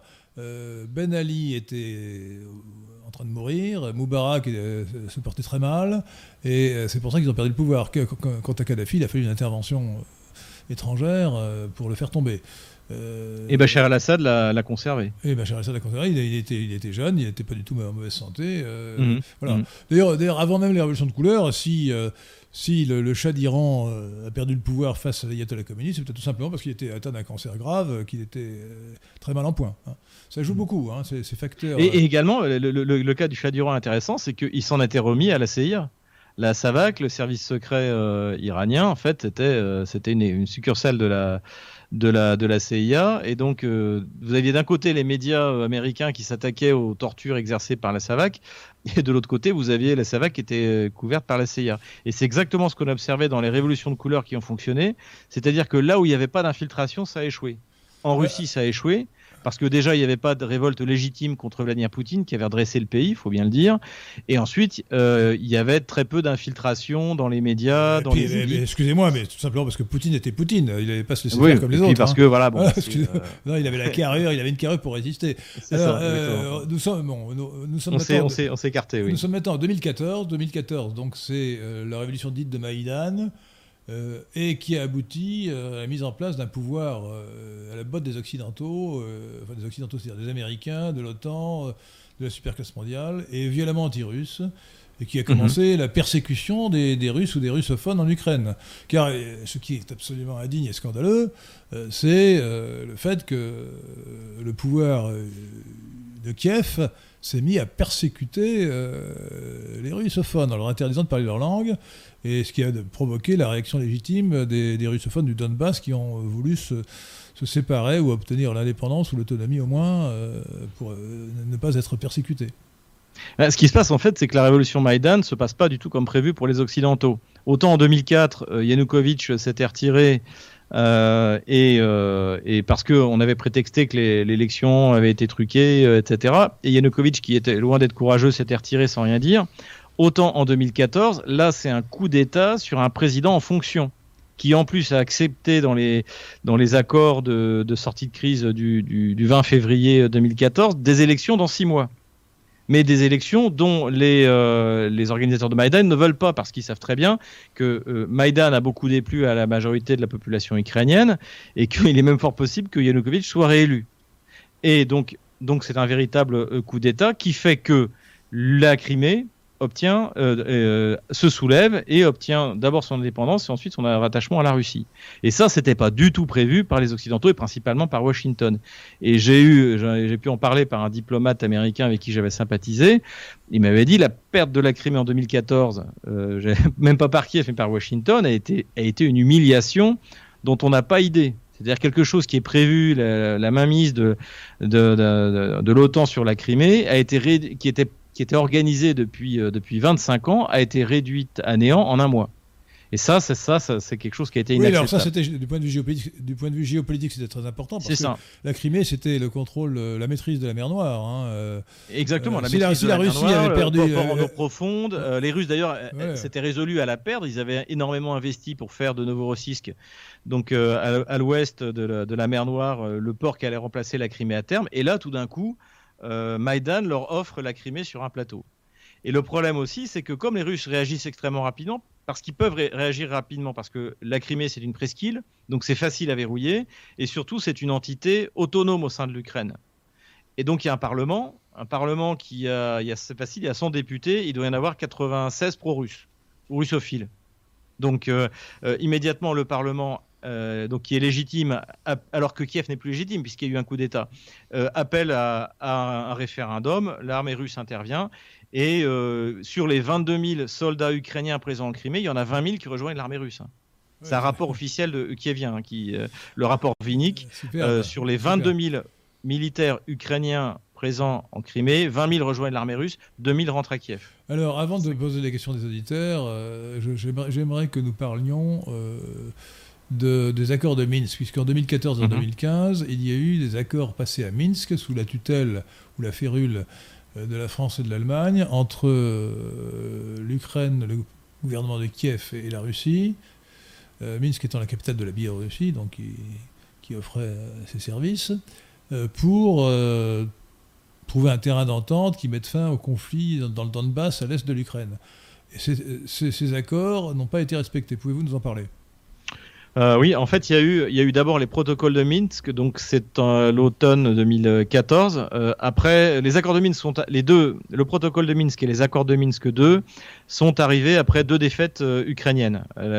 il faut savoir qu'en novembre, à l'automne 2014, les les forces, on va dire pro-russes, euh, obtiennent plusieurs victoires significatives, euh, notamment ce que j'ai appelé dans mon premier livre la bataille des frontières, c'est-à-dire que l'armée ukrainienne qui a voulu couper les frontières euh, entre le Donbass et la Russie se fait elle-même découper et, subit de lourdes pertes. Et ensuite, il y a une, bataille qu'on a appelée la bataille d'Ilovaisk, où là, c'est un encerclement par les, donc par les pro-russes, qui annihile une bonne partie des bataillons de représailles qui ont été montés, qui ont été montés par, par Kiev. Donc au mois de, septembre, la situation est mauvaise pour Kiev et donc ils acceptent de négocier.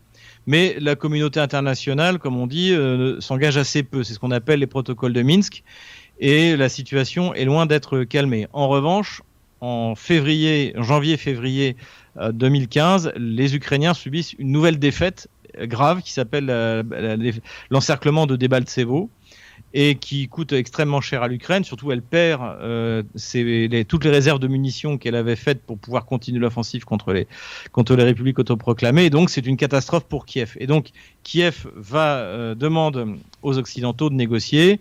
Et euh, bon, maintenant, on le sait, Washington donne un feu vert à François Hollande et Angela Merkel pour aller négocier à Minsk avec Vladimir Poutine et le président Poroshenko. Et euh, les Russes obtiennent à peu près tout ce qu'ils veulent. Et il y a un, accord qui est signé en 12 ou 13 points, dans lequel il est dit que euh, donc l'Ukraine s'engage à euh, faire à, faire des réformes constitutionnelles pour autoriser les républiques du Donbass donc à être des républiques autonomes au sein de la Russie donc pouvoir faire ce qu'elles voudront, notamment du point de vue linguistique. Au, sein de l'Ukraine, pardon, euh, notamment du point de vue linguistique, du point de vue de, l'administration, pour euh, et qu'une fois que ça aura lieu, il y aura des élections sous couvert de l'OSCE et que seulement après ça, les territoires seront attachés à l'Ukraine. Donc évidemment que Kiev signe ça sans jamais avoir eu l'intention de, de le signer. D'ailleurs, le, de, ministre de, l'appliquer, vous voulez dire, de l'appliquer. Voilà, de l'appliquer. Pardon, le, ministre des Affaires étrangères, Klinkin, qui rentre de ces négociations, arrive devant la Rada, donc le Parlement ukrainien. Il se fait attaquer immédiatement par les, les nationalistes et il dit non, non, mais c'est uniquement des recommandations, il n'y a rien d'obligatoire. Et, de, et on parle de plus en plus de ce qu'ils appellent la solution croate. Et ça, on en parle à plus haut niveau, notamment euh, Lutsenko, qui est le, patron du parti de Poroshenko, le président de l'époque, euh, qui a également été procureur général de l'Ukraine. Euh, c'est le premier à en parler au mois de septembre. Il a dit la seule paix que nous ferons avec les, républiques autoproclamées, c'est la paix croate, la, solution croate. Et la solution croate, en fait, c'est l'épuration ethnique de la Kraïna en 1995 par euh, les Croates, euh, par les Croates. Donc cette solution croate, il faut bien se rendre compte du côté euh, français, c'est que c'est un thème qui est repris régulièrement. je, vous arrête, ça veut dire le, nettoyage ethnique, c'est-à-dire l'expulsion. Nettoyage ethnique. vers la Russie des habitants de Donbass il y a 250 000 Serbes qui habitaient en Kraïna depuis euh, l'époque de l'Empire austro-hongrois euh, et qui ont été épurés ethniquement en quelques jours hein, euh, dans l'opération Éclair et les opérations Éclair et Tempête qui ont eu lieu en 1995. Et tout ça s'est fait avec la bénédiction et même le soutien militaire de l'Allemagne et des États-Unis. Et ça, c'est le fantasme ukrainien officiel. dans mon premier livre, j'ai cité les officiels ukrainiens qui en parlaient. mais je ne comprends pas très bien parce que, comme une grande partie de la population de de l'Ukraine est ethniquement russe, euh, ethniquement russe, parle russe. Quand je parle de fantasme... Le, nettoyage ethnique de, l'Ukraine, ce serait l'expulsion en Russie de la moitié des Ukrainiens. Euh, ce serait alors euh, eux ils pensaient au Donbass donc c'est-à-dire c'est-à-dire le Donbass donc Lugansk plus Donetsk en, 2014 c'est 7 millions d'habitants. Donc c'est ça. Et donc ce qui est totalement irréaliste parce que si vous voulez l'épuration ethnique de la Kraïna, la capitale de la Kraïna c'était Knin, il y avait 20 000 habitants la capitale de Donetsk, de la République populaire de Donetsk, c'était Donetsk, il y avait 1 600 000 habitants. Et derrière, il y avait la Russie. Alors le terme canonique, c'est nettoyage ethnique qui a été mis au point par, euh, par les Serbes autrefois. Et je crois que c'est celui qu'il faut mieux employer, il vaut mieux employer que épuration ethnique. Nettoyage ethnique. Nettoyage ethnique, oui, tout à fait. Euh, donc, euh, donc voilà, donc ça, ça a été le rêve dans lequel a vécu l'Ukraine et qu'elle a tenté de, qu'elle s'apprêtait à mettre en œuvre en, en, mars la, 2022. La première, la première raison qui légitime l'intervention russe du 24 février 2022, c'est que l'Ukraine n'a jamais respecté les accords de Minsk. Elle a continué, elle n'a pas réformé sa constitution comme il était demandé, comme elle s'était engagée. Elle n'a pas donné d'autonomie au Donbass et surtout, elle a continué, elle a bombardé les populations civiles du Donbass. Et, elle s'apprêtait à attaquer. Elle, a fait des, milliers, de morts. C'était évident. Et il faut savoir qu'en plus, sur les accords de Minsk, il y avait une date péremptoire qui était décembre 2015. Donc ça faisait sept ans que les Russes attendaient, alors qu'en fait, euh, normalement, tous les signataires des accords de Minsk, euh, puisqu'il y a une résolution du Conseil de sécurité de l'ONU, donc tous ceux qui ont validé cette euh, décision doivent en principe faire appliquer les accords de Minsk. Donc du point de vue, je dirais même de la légitimité du droit international du point de vue de l'ONU, euh, non seulement la Russie avait le droit d'intervenir, mais la France et les États-Unis, l'Angleterre, en tant que membres qui ont voté les accords de Minsk, auraient dû intervenir pour forcer Kiev à les, faire, à les faire appliquer. Et les Russes ont attendu 7 ans. Au bout de 7 ans, ils ont compris que l'Ukraine s'apprêtait à passer à l'attaque. Et donc, ils ont fait une, euh, bah, ce qu'on appelle une guerre préventive. voilà, euh, quelques semaines, à mon avis. Et, euh, la deuxième raison qui justifie, qui légitime l'intervention russe, l'intervention russe du 24 février 2022 en, Ukraine, c'est la volonté claire du gouvernement de, de Kiev, du pouvoir de Kiev, de faire entrer l'Ukraine non seulement dans l'Union européenne, mais également dans l'OTAN. Et, ça, c'était une menace existentielle, en tout cas une menace très grave du point de vue géopolitique et stratégique pour la Russie. Elle ne pouvait pas accepter que, l'Ukraine entrât dans l'OTAN, et donc euh, les conditions qu'elle posait pour euh, tenir un accord étaient parfaitement légitimes. Il n'y aurait pas eu de, guerre, enfin d'opération spéciale ou de, conflit armé euh, si le pouvoir de Kiev avait accepté les conditions légitimes de la Russie, à savoir, premièrement, respecter les accords de Minsk et l'autonomie des Donbass, deuxièmement, reconnaître c'était la moindre des choses, l'appartenance de la Crimée à la Russie, et troisièmement, s'engager formellement à ne pas entrer dans l'OTAN. Y avait-il d'autres conditions que la Russie posait? Non, d'ailleurs, c'est en gros ce qui a été résumé dans l'ultime tentative euh, à la fin de l'automne 2021 de Vladimir Poutine d'obtenir des garanties de sécurité. Il faut bien comprendre, chers, amis auditeurs de, Radio Athéna, que les demandes de la Russie étaient parfaitement légitimes et que si Zelensky et le pouvoir de Kiev les avaient acceptées lorsque la Russie a massé ses troupes à la frontière de l'Ukraine, il n'y aurait jamais eu de, conflit. Tout à fait. Si ensuite, lorsque la Russie a fait une incursion militaire au nord de Kiev, si donc lorsque le conflit avait commencé, si Zelensky avait compris et avait accepté la situation pour éviter, pour éviter les, les terribles dommages causés par un tel conflit, euh, s'il avait compris que l'intérêt de l'Ukraine et du peuple, enfin des populations de l'Ukraine, c'était de passer un accord, euh, ça se serait arrêté là. Mais c'est l'obstination folle, suicidaire, euh, tragique de Zelensky et de sa et de son équipe qui fait que le conflit a, a perduré jusqu'aujourd'hui. Six mois après le, le début du conflit le 24 février 2022. Ah, je ne suis pas certain que l'obstination à l'origine hein, soit venue de Zelensky, puisque si vous vous souvenez, euh, les Russes donc lancent l'offensive euh, le 24, février, le 26 le 24 février 2022. Le 24 février 2022. C'est ça. Le, le, 26 février, Zelensky est, euh, est, est, en panique. Il fait des déclarations en disant dans deux jours les Russes seront à Kiev, c'est perdu. Et puis donc et donc ce qui première fois dans l'histoire des conflits, je pense dans l'histoire de, humaine, au bout de quatre jours, euh, on a une réunion pour négocier. C'est-à-dire que c'est la première fois qu'au bout de quatre jours, quelqu'un qui se fait envahir euh, demande à négocier. Et je pense qu'à ce moment-là, les Kieviens, euh, notamment Zelensky, est prêt à négocier. La, première négociation, bon, on ne sait pas trop sur quoi, on, ne sait pas encore de, sur quoi ça aboutit. Le fait est que aussitôt rentré à Kiev, un des membres de, la, de cette euh, délégation se fait assassiner en disant qu'il c'est un traître.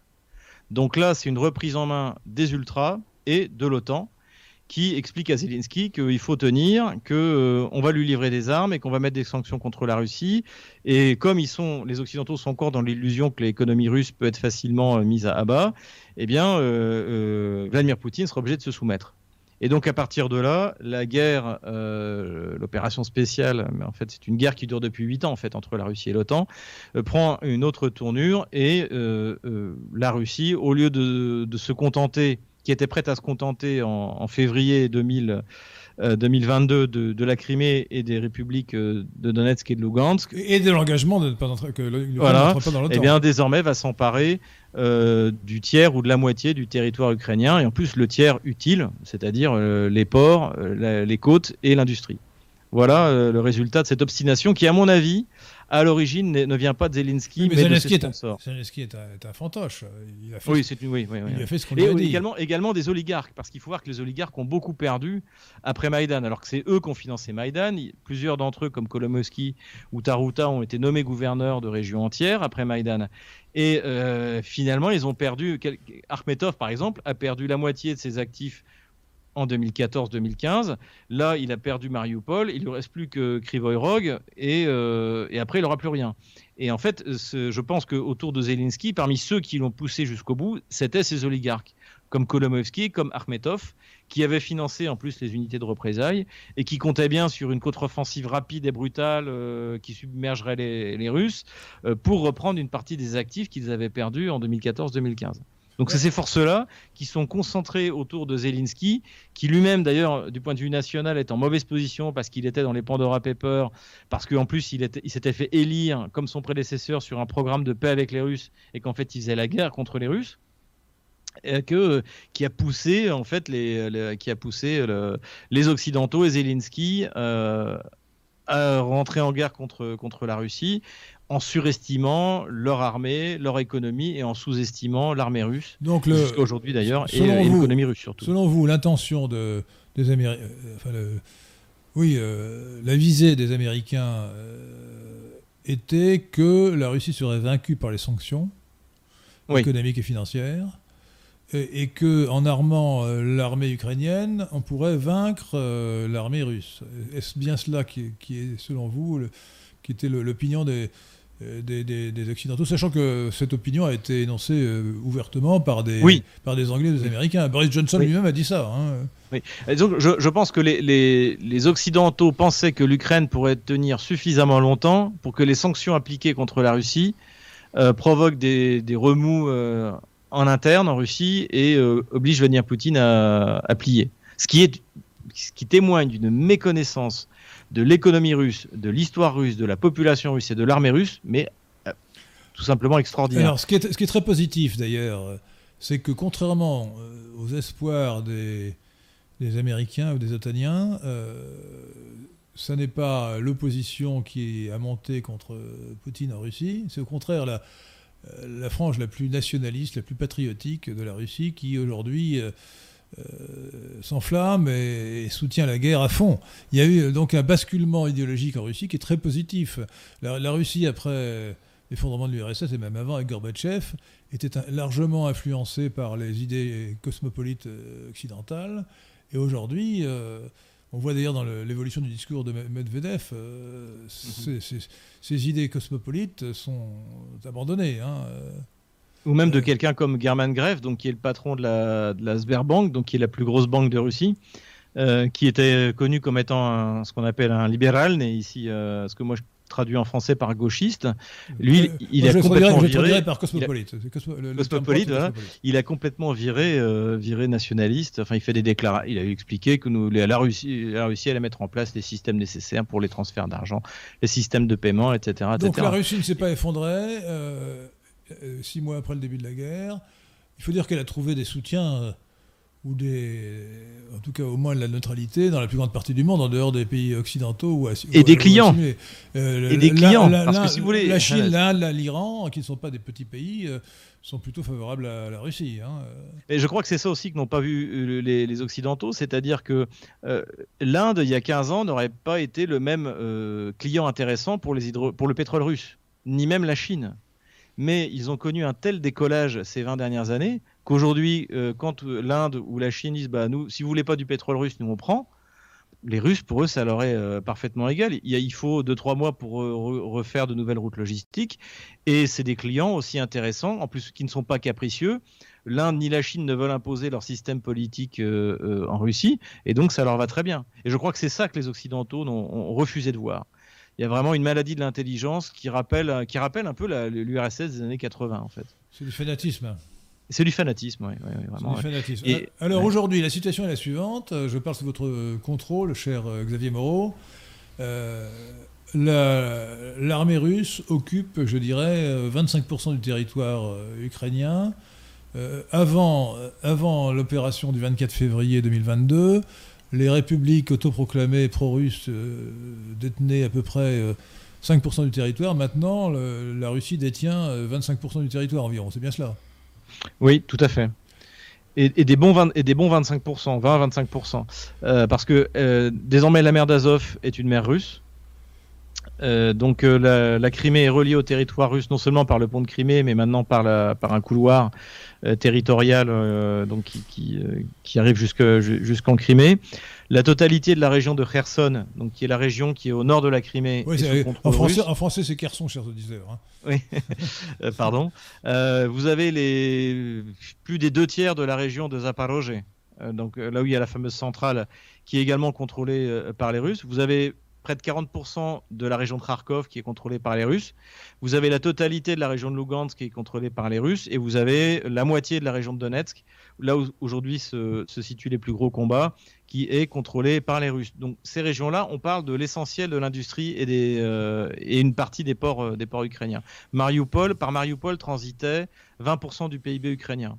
C'est-à-dire qu'aujourd'hui, l'Ukraine est ruinée en fait.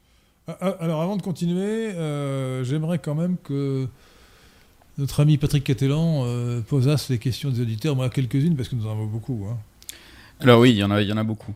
Euh, il y en a certaines auxquelles vous avez répondu en, entre-temps. Euh, par exemple, Paco da Silva nous demande à quoi ressemblera l'Ukraine selon M. Moreau avant la fin de l'année. Avant la fin de l'année? Oui. C'est, peut-être un peu court comme délai, non? Peut-être un peu court. Xavier Moreau, qu'en pensez-vous? Alors, je pense qu'il y a trois scénarios. Il y a un, un, bon scénario, un très bon scénario et un excellent scénario. Le bon scénario, c'est que à l'automne, euh, on va dire pour l'anniversaire de Vladimir Poutine qui a lieu en octobre, l'armée russe ait pris euh, la totalité du Donbass. Ce qui veut dire que les objectifs fixés en février ont été atteints.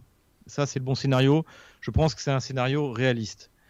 Le très bon scénario, c'est si la Russie réussit en plus euh, à s'emparer de, de la région de Kharkov ou de la région de Nikolaïev. Je ne sais pas quelle priorité sera donnée. J'ai plutôt l'impression que c'est Kharkov, mais. Moi, j'aurais l'impression plutôt que c'est le sud. Que, la Russie voudra, aller, voudra assurer la, continuité territoriale entre la Transnistrie, donc république autoproclamée de, qui est russophone en Moldavie, et donc, euh, c'est la prise d'Odessa qui est l'objectif suivant, non? Oui, mais si vous voyez euh, les, accumulations de forces qui sont faites ah, euh, autour de Kharkov, la, question se pose. Les, deux sont possibles. Mais je veux dire, c'est que si en plus du Donbass, la Russie s'empare de Nikolaïev ou de, ou de Kharkov, c'est le très bon scénario. Et l'excellent scénario, c'est si l'armée ukrainienne s'effondre et que la Russie atteint la Transnistrie et en plus s'empare de la région de Kharkov. Voilà. Euh, même, sans effondrement de l'armée ukrainienne, euh, il peut y avoir euh, la conquête par la Russie de, tout le sud. oui, bah, il faut voir que, si vous voulez, le, problème, c'est de densité de population. la stratégie ukrainienne, qui était très mauvaise, hein, qui va amener à l'effondrement de l'Ukraine, à mon avis, ça a été de se barricader dans cette espèce de ligne Maginot qui a été construite pendant 8 ans. Le problème, c'est que du coup, l'armée ukrainienne n'a jamais manœuvré, n'a jamais réussi à faire une offensive de grande envergure, ou même de moyenne envergure, depuis le début du conflit. Et ce système ralentit l'armée russe parce qu'on est dans le Donbass, dans un territoire où il y a 160 habitants au kilomètre carré, euh, où il y a énormément de localités, et donc euh, où chaque ville, chaque village peut devenir une forteresse. Mais quand vous êtes euh, dans la région de Nikolaïev et d'Odessa, c'est la, steppe pontique. Donc c'est de la plaine à char et vous avez rien sur aucun mouvement euh, sur lequel vous pouvez vous appuyer, très peu de localités. Et là, euh, la Russie qui a la quasi euh, la domination quasi totale du ciel, une artillerie qui, joue à 15 contre 1 face à, ce qui reste d'artillerie ukrainienne, une réserve de chars qui n'a encore pas été utilisée. Là, effectivement, dans, la, dans cette partie jusqu'à Odessa, ça peut aller très vite. Donc c'est pas impossible, mais je dirais le, scénario le plus réaliste euh, d'ici l'automne euh, pour l'anniversaire de Vladimir Poutine, c'est la libération complète du Donbass. Ça, je pense. Ah, ça, oui, ça, me paraît, ça me paraît très probable. Mais, mais, mais on ne peut pas exclure ce qui, ce qui, se produit parfois dans, dans la guerre, mais c'est mmh. souvent l'effondrement d'une armée. Euh, rappelez-vous, en 1975, l'armée sud-vietnamienne, qui était pourtant suréquipée par les Américains, s'est effondrée d'un seul coup. Oui, tout à fait. Euh, il, se crée, un phénomène de panique et l'armée s'effondre. En, euh, France, en, juin 1940, l'armée française s'est effondrée. Euh, donc, Exactement. donc ça me paraît assez, vraisemblable que ça se passe aussi. Alors écoutez, vous savez, vous savez peut-être, mais vous savez mieux que moi d'ailleurs, Xavier Moreau, que Poutine a un peu une expression très forte et très juste à propos de l'Occident, c'est l'empire du mensonge. L'empire hmm. du mensonge. Chers auditeurs de Radio Athéna, il faut bien retenir cette expression parce que c'est vrai pour l'Ukraine, mais c'est vrai pour beaucoup d'autres sujets comme euh, le Covid ou comme euh, le, climat. Ce sont des sujets, d'autres sujets. Euh, mais ce qui m'intéresse, c'est lorsque dans la propagande anti-russe des médias occidentaux, par exemple le Figaro et le Monde que je lis tous les jours, on voit des articles qui vont dans l'autre sens, on peut penser qu'ils doivent dire la vérité. Et dans, les, dans des livraisons raisons, récentes de ces journaux, je vois des choses très intéressantes. Là, c'était le, le Monde du 29 juillet 2022, l'article est intitulé Les alliés, l'OTAN s'inquiète d'une éventuelle dissémination d'armes. Alors c'est absolument incroyable, on, sait, que les Occidentaux ont donné des dizaines de milliards à, l'Ukraine, des dizaines de milliards de dollars à l'Ukraine, hein, et notamment 10 euh, ou 20 milliards euh, en, termes d'armes. Or, euh, l'armée ukrainienne est tellement bien organisée qu'on ne sait pas ce que deviennent ces armes. D'où la crainte qu'il soit, euh, que ça soit revendu sur un marché noir et que ça arrive, euh, on ne sait pas où d'ailleurs. Hein. ce n'est pas moi qui le dis, c'est le monde. Hein. Euh, donc c'est quand même très inquiétant. Et alors d'autre part, ça va un peu dans le même sens. dans le Figaro de ce matin, dans le Donbass, des soldats épuisés racontent Raconte, J'ai lu l'article. C'est très intéressant. C'est le Figaro, Figaro qui fait une propagande pro-anti-russe en permanence. Les soldats ukrainiens, les soldats épuisés racontent leur enfer. Il s'agit de soldats ukrainiens. Et quand on voit ce qu'ils racontent, ils, disent qu'ils sont écrasés par l'artillerie, qui a une supériorité totale. Euh, on voit qu'ils n'ont pas le moral du tout, quoi. Euh, sont vraiment, euh, vraiment au, bord de la, désertion, de l'abandon, enfin, au bord de baisser les bras, tellement ils, se sentent écrasés par, l'armée russe. donc, et puis, puis, se plaignent de ne pas avoir d'armes. Alors, où, passent, les armes? Là, il s'agit quand même de soldats ukrainiens qui sont sur le front du Donbass qui sont, euh, euh, qui sont au, contact de l'armée russe. Or, ils se disent nous n'avons pas, pas les armes que n'ont pas d'armes. n'avons pas des armes qui puissent. Euh, mais où sont passées les, les, armes qui sont envoyées par que, que, j'avoue, j'ai peut-être des informations, mais je comprends mal comment est organisée l'armée ukrainienne. J'ai l'impression que c'est une sacrée, sacrée pétodière. Hein. En fait, ce qui se passe, c'est que je pense qu'il y, a deux armées ukrainiennes aujourd'hui qui combattent. Il y a une armée qui est euh, équipée, et à mon avis, euh, vous avez d'ailleurs la présence de militaires euh, américains, français pour utiliser ces systèmes d'armes qui sont livrés, dont certains sont quand même assez compliqués, et donc qui fait des frappes ponctuelles. Et vous avez l'armée qui fait le, qui, tient la ligne de front. Et cette armée-là, elle subit la supériorité en artillerie de l'armée russe, le dieu de la guerre, hein, l'artillerie, le dieu de la guerre, depuis, depuis maintenant six mois. Et contre ça, on ne peut rien faire. Vous avez eu un correspondant militaire ukrainien donc sur un site internet euh, qui s'appelle Tensor.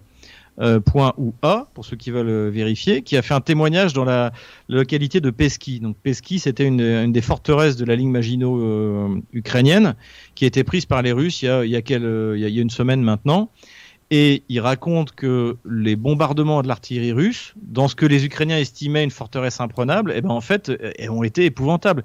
Que en 24 heures, les Russes ont balancé 6500 obus sur la localité. 6000 obus, c'est ce que les Ukrainiens lancent sur la totalité du front euh, par jour. Les Russes, eux, balancent entre 50 000 et 60 000 obus par jour. Donc en fait, on a affaire à une guerre, je dirais, euh, première guerre mondiale pour l'Ukraine et deuxième guerre mondiale pour la Russie, puisque la Russie a une supériorité aérienne totale et puis des armes euh, quand même euh, à longue portée. Et nous, ce que veulent faire les Occidentaux, c'est saupoudrer des armes magiques qui sont censées renverser la donne. Donc on a eu le droit aux javelins qui sont révélés inefficaces. On a eu les HIMARS qui sont révélés, qui auraient peut-être été efficaces si jamais il y en avait eu en quantité, et surtout beaucoup de munitions. et tout ça ne change absolument rien réellement sur les, troupes qui sont au contact. Parce qu'au contact, c'est la bonne vieille artillerie à l'ancienne. Pourquoi Pourquoi, pourquoi, Attendez, quand on donne mhm. des, milliards pour des, milliards de dollars d'armes, ça devrait quand même avoir une certaine influence sur le combat, non euh, Me semble-t-il. Et comment se fait-il que des soldats qui sont sur le front euh, n'aient rien, n'aient pas reçu ces armes, même une partie de ces armes? Parce qu'en fait, euh, il faut voir une chose, c'est que, que si vous regardez les témoignages des, justement des soldats ukrainiens, ce qu'ils comprennent pas, c'est pourquoi est-ce que les Russes ont de l'artillerie et pourquoi eux, ce qu'ils ont, ils n'en ont pas. Et ils n'en ont pas parce qu'il n'y a plus de munitions. Les, à l'origine, l'armée ukrainienne euh, avait à peu près 1000 canons au début, de la, guerre. Les Russes ont quasiment tout détruit. Et surtout, ils ont capturé le plus gros stock de, munitions à Balaklava, euh, c'est à peu près il y a 2-3 mois. Euh, et à côté de ça, ils ont détruit toute la chaîne logistique. Donc en fait, les Ukrainiens reçoivent. Euh, euh, en plus, ils, ont détruit les transformateurs électriques, donc il n'y a plus de, a plus de de chemin de fer. Donc les Ukrainiens reçoivent au compte-goutte des munitions. Et donc, ce qu'il leur faut, c'est pas des armes magiques du type HIMARS. Ce qu'il leur faudrait, c'est 50 000 obus par jour à balancer sur les Russes. Alors, dans le, même numéro du Figaro, donc euh, de ce matin, 22, 22 août 2022, L'article d'après s'appelle Les livraisons d'armes ralentissent. Les livraisons d'armes des Occidentaux à l'Ukraine, de l'OTAN à l'Ukraine, ralentissent. Pourquoi? Ben Notamment parce que euh, les, réserves euh, d'armes euh, des Occidentaux se raréfient. Enfin, Vous avez eu un rapport sénatorial qui est sorti quasiment au mois de février qui a dit qu'en cas de guerre de haute intensité, la France avait 4 jours de réserve. La Russie fait une guerre que plus personne en Occident ne sait faire, y compris les Américains. C'est-à-dire une guerre où il faut produire, il faut avoir des stocks énormes de munitions et pouvoir en produire pas cher et en haute quantité euh, rapidement. La Russie sait faire et je pense qu'aujourd'hui, peut-être que la Chine sait faire, je ne sais pas, mais en tout cas des pays euh, européens, occidentaux, le seul pays qui est capable de faire ça, c'est la Russie. Et euh, surtout, il faut voir une chose, c'est que l'Ukraine est en train de faire un changement de calibre en plein milieu d'une guerre qu'elle est en train de perdre. Puisque l'Ukraine avait des réserves de munitions, avait de nombreux canons, mais c'était des calibres soviétiques. Par exemple, l'obus majeur, c'est le 152 mm en OTAN, on a du 155 mm. C'est-à-dire que quand les Français ou les Allemands ou les Américains livrent des canons, ils, doivent, ils devraient livrer en même temps que ces canons 50 euh, 000 munitions par jour à l'Ukraine pour qu'elle puisse tenir face aux Russes. Or, euh, les annonces américaines, c'est que on va livrer euh, pour une, les, Américains livrent toutes les semaines, les, Américains annoncent des livraisons de munitions. On a par exemple 36 000 munitions. Bah, 36 000 munitions, c'est 6 jours d'utilisation pour l'armée ukrainienne, c'est même pas une journée pour la Russie.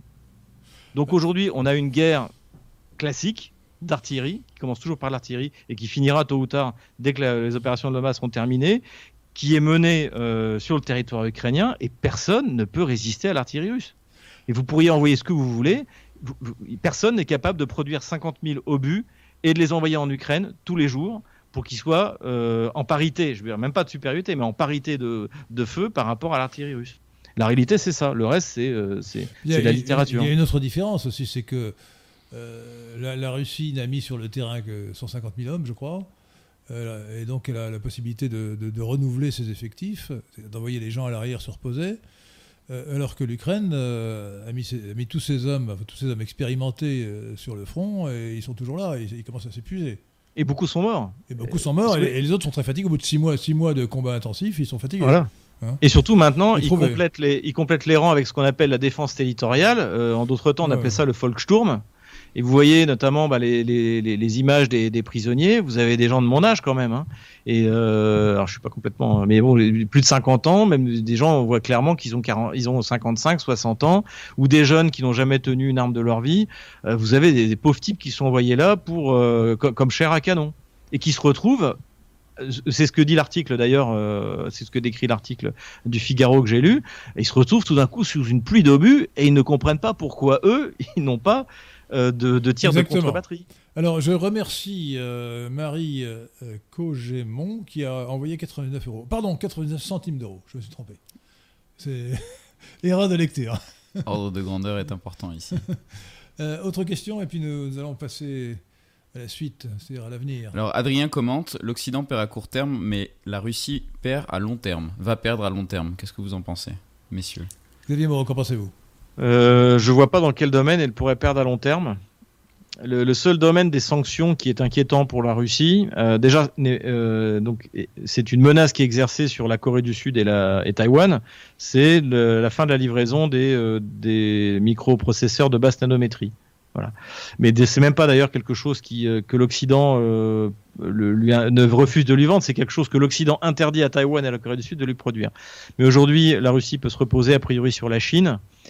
Donc euh, voilà, ce seul sujet qui est vraiment dont, je parle d'ailleurs, enfin pour ceux qui suivent ma chaîne depuis plusieurs années, c'est-à-dire le retard russe et européen dans le domaine. Stratpol. Sur Stratpol, voilà, dans le domaine des, microprocesseurs de basse nanométrie, qui est un domaine de souveraineté extrêmement important.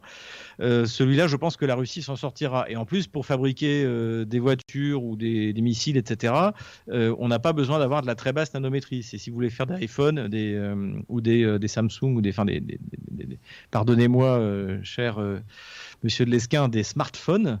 Et eh bien là, vous avez en français, ordiphone. Ordiphone, voilà, vous avez besoin, vous avez besoin de, de, de, de, très basse nanométrie, mais pas pour les, la consommation courante. Donc ça, c'est une première chose. Et euh, à long terme, non, je pense que la Russie va l'emporter encore plus à long terme qu'elle est en train de l'emporter à, court et à moyen terme. Alors, il faut bien voir, au-delà de ces prévisions, il faut bien voir ce, quel jugement de valeur nous devons porter sur ces événements. C'est très important. Euh,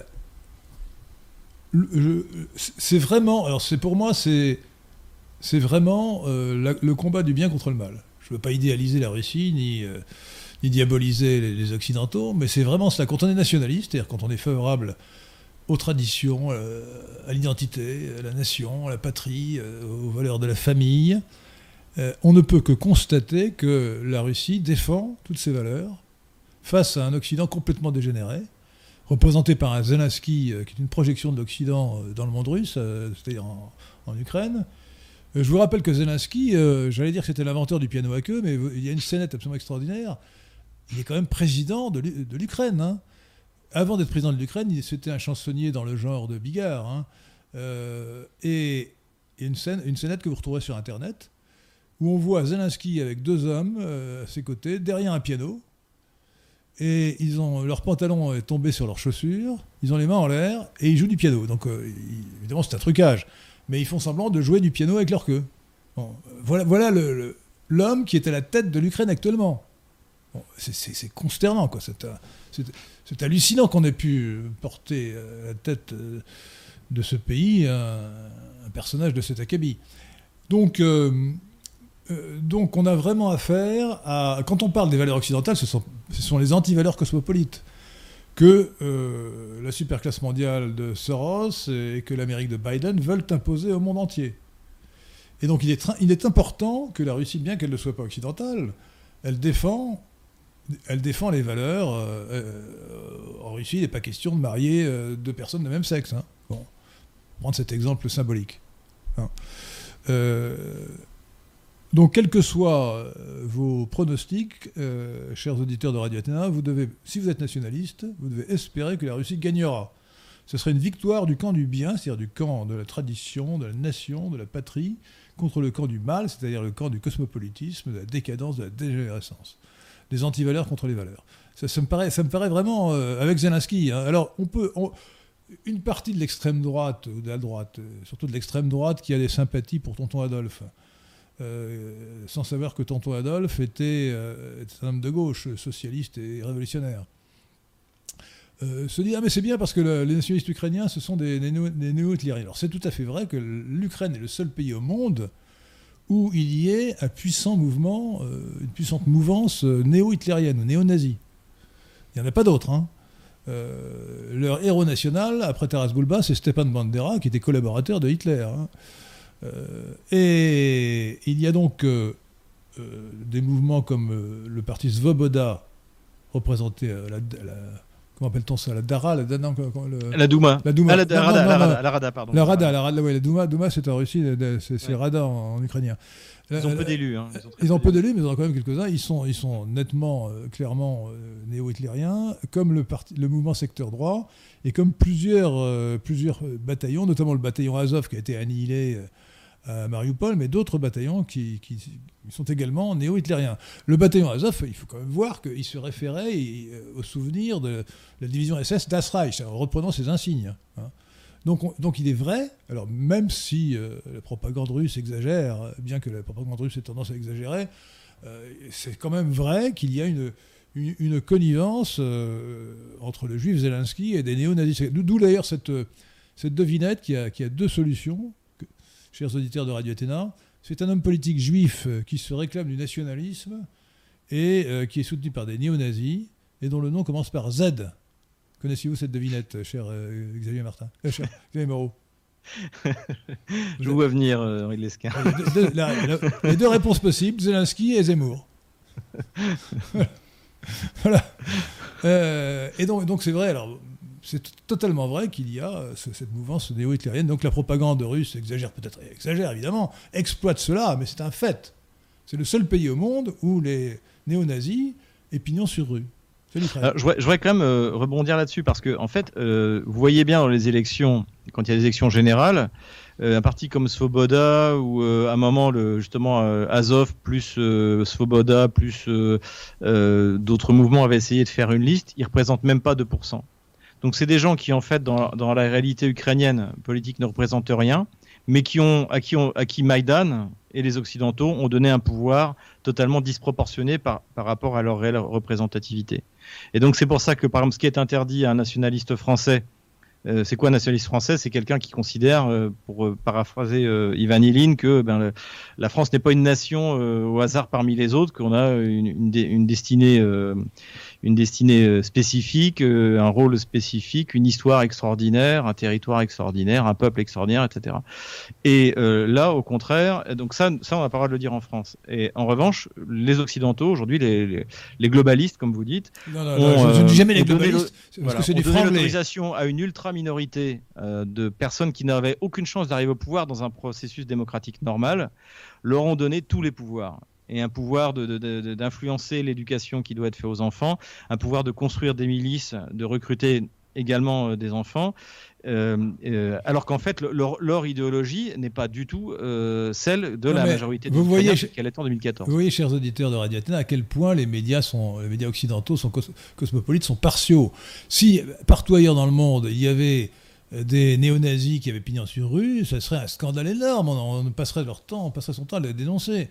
Et là, comme ça va, comme ce sont des gens qui sont considérés comme des supplétifs de l'opération cosmopolite qui a lieu en Ukraine, eh bien, euh, on se garde bien de les dénoncer.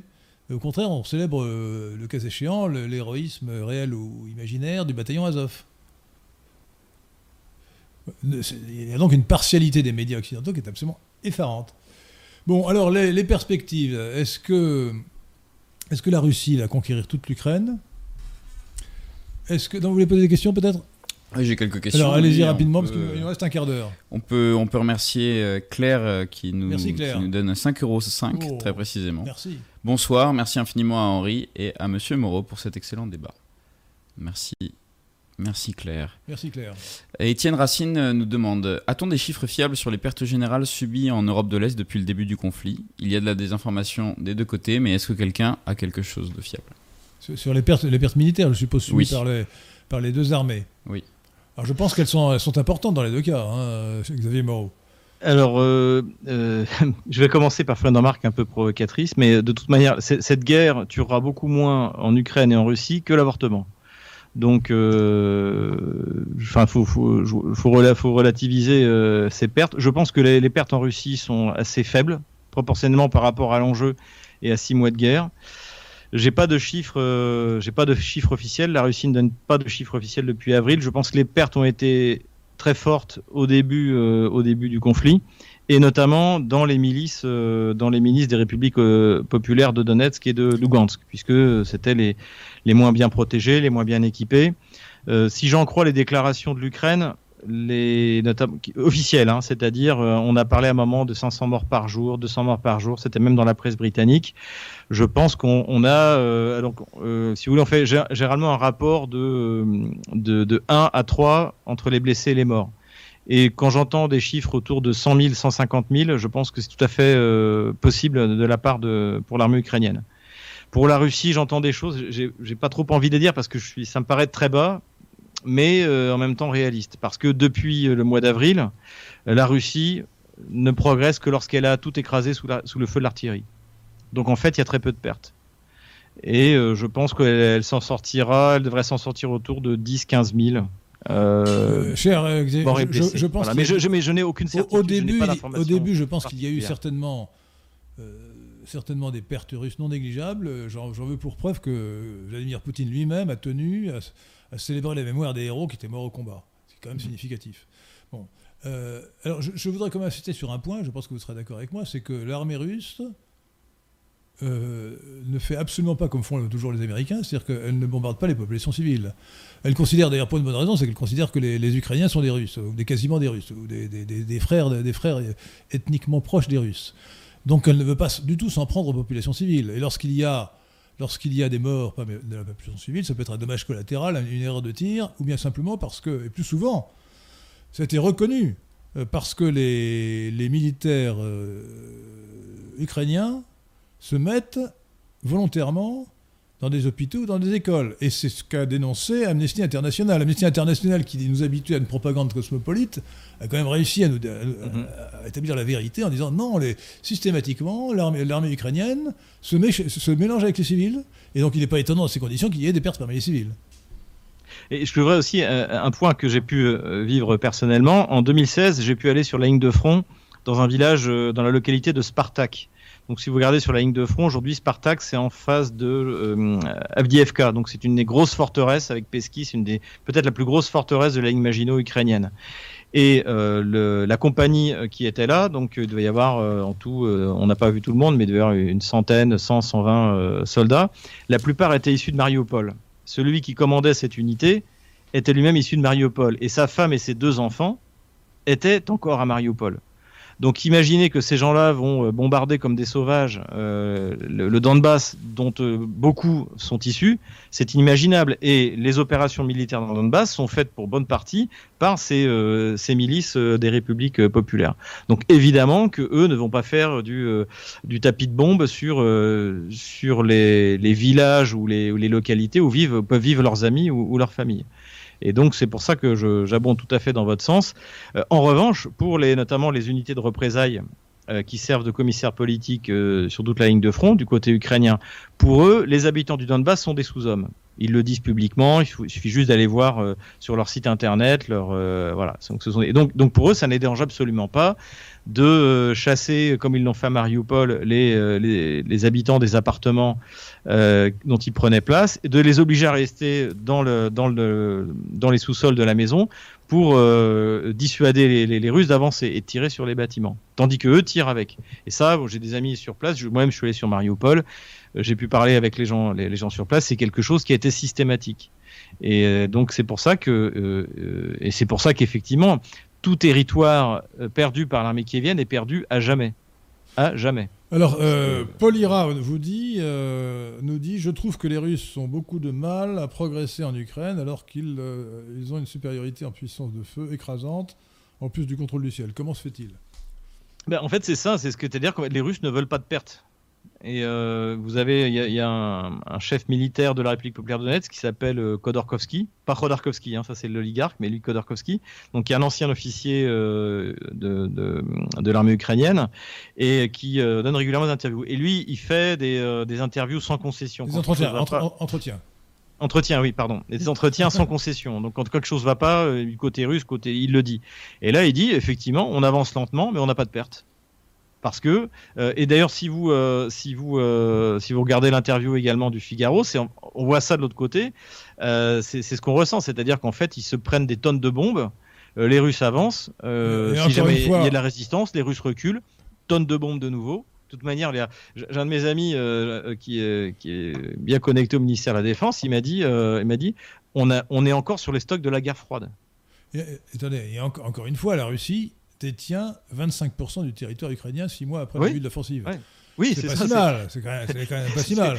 Et surtout, euh, si, on extrapole, si on veut une règle de 3, ça veut dire qu'en, ça veut dire qu'en deux ans, ils, auraient 100% du territoire ukrainien. Ça n'a pas de sens, bien sûr. Hein. Mais je veux dire qu'il ne faut, pas, il faut pas dire que c'est ridicule. 25% du territoire ukrainien, c'est énorme. Il faut voir que les Russes sont en train de détruire l'essentiel de l'armée ukrainienne dans le Donbass. Une fois que cet essentiel aura été détruit dans le Donbass, le reste du pays est à eux. Alors, justement, maintenant, euh, le, temps, le temps presse, il nous reste 5 minutes. Et j'aimerais que vous, vous, présentassiez vos livres avant que nous nous quittions. Euh, donc, euh, quels sont vos. Est-ce que vous faites des pronostics? Oui, vous avez envisagé trois scénarios. la Russie ne peut pas perdre la guerre, nous sommes d'accord, la supériorité qu'elle a. Elle l'a gagnée le 24 février. Elle ne peut pas perdre la guerre, mais peut-elle, ce qui, à mon humble avis, serait une erreur, peut-elle s'arrêter avant d'avoir totalement gagné? euh, négocier un accord nègre-blanc avec euh, le gouvernement de Kiev, plutôt que d'aller jusqu'au bout parce qu'elle serait timide, elle, voudrait euh, trouver une transaction avec les Occidentaux. Est-ce que Poutine serait prêt, à votre avis, à faire cela? Non, je pense que la, Russie a des objectifs paradoxalement assez mesurés, c'est-à-dire au moins la nouvelle Russie, c'est-à-dire Odessa, donc de relier la Transnistrie et de prendre la totalité de la région de Kharkov gros. C'est cette bande hein, qui fait euh, tout le sud et qui remonte euh, jusqu'à l'est. Ça, ce sera euh, à terme réunifié à la Russie. Après, une fois que ça, aura été accompli, et je pense que ça peut être accompli après, même s'il n'arrive pas à le faire avant la, avant l'automne, avant les pluies, ça peut très bien être achevé pendant une campagne d'hiver en, en janvier-février. Après, une fois que ça, ça aura été obtenu, je dirais que pour la Russie, ce sera l'essentiel.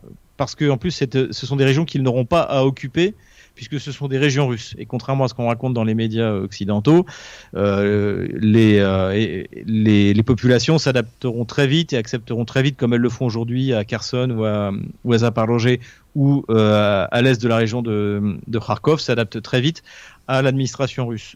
Après, la question c'est si Kiev ne veut pas négocier.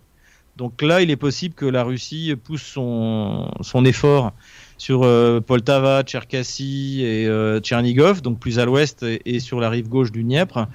Euh, ce sera plus compliqué parce que là, je pense que les, Russes seront moins bien accueillis que dans le reste de l'Ukraine. mais ce serait une moyen, une moyen de, un moyen de tordre le bras à Kiev pour signer un accord, un accord de paix. Mais je ne pense, pas que je pense pas que la Russie veuille prendre l'Ukraine. La, la, ligne qui fait Kiev-Vinitsi, tout ce qui est à l'ouest, la Russie n'en veut pas. Déjà, c'est les partis pauvres, c'est les partis fondamentalement hostiles. La Russie n'en veut pas. D'accord, mais euh, la Russie peut-elle accepter de laisser en place à Kiev un gouvernement hostile? Une fois que vous avez retiré la partie euh, riche euh, et les ports, honnêtement, qu'est-ce que va faire les, les, pays baltes sont bien plus hostiles, sont très hostiles, mais bon.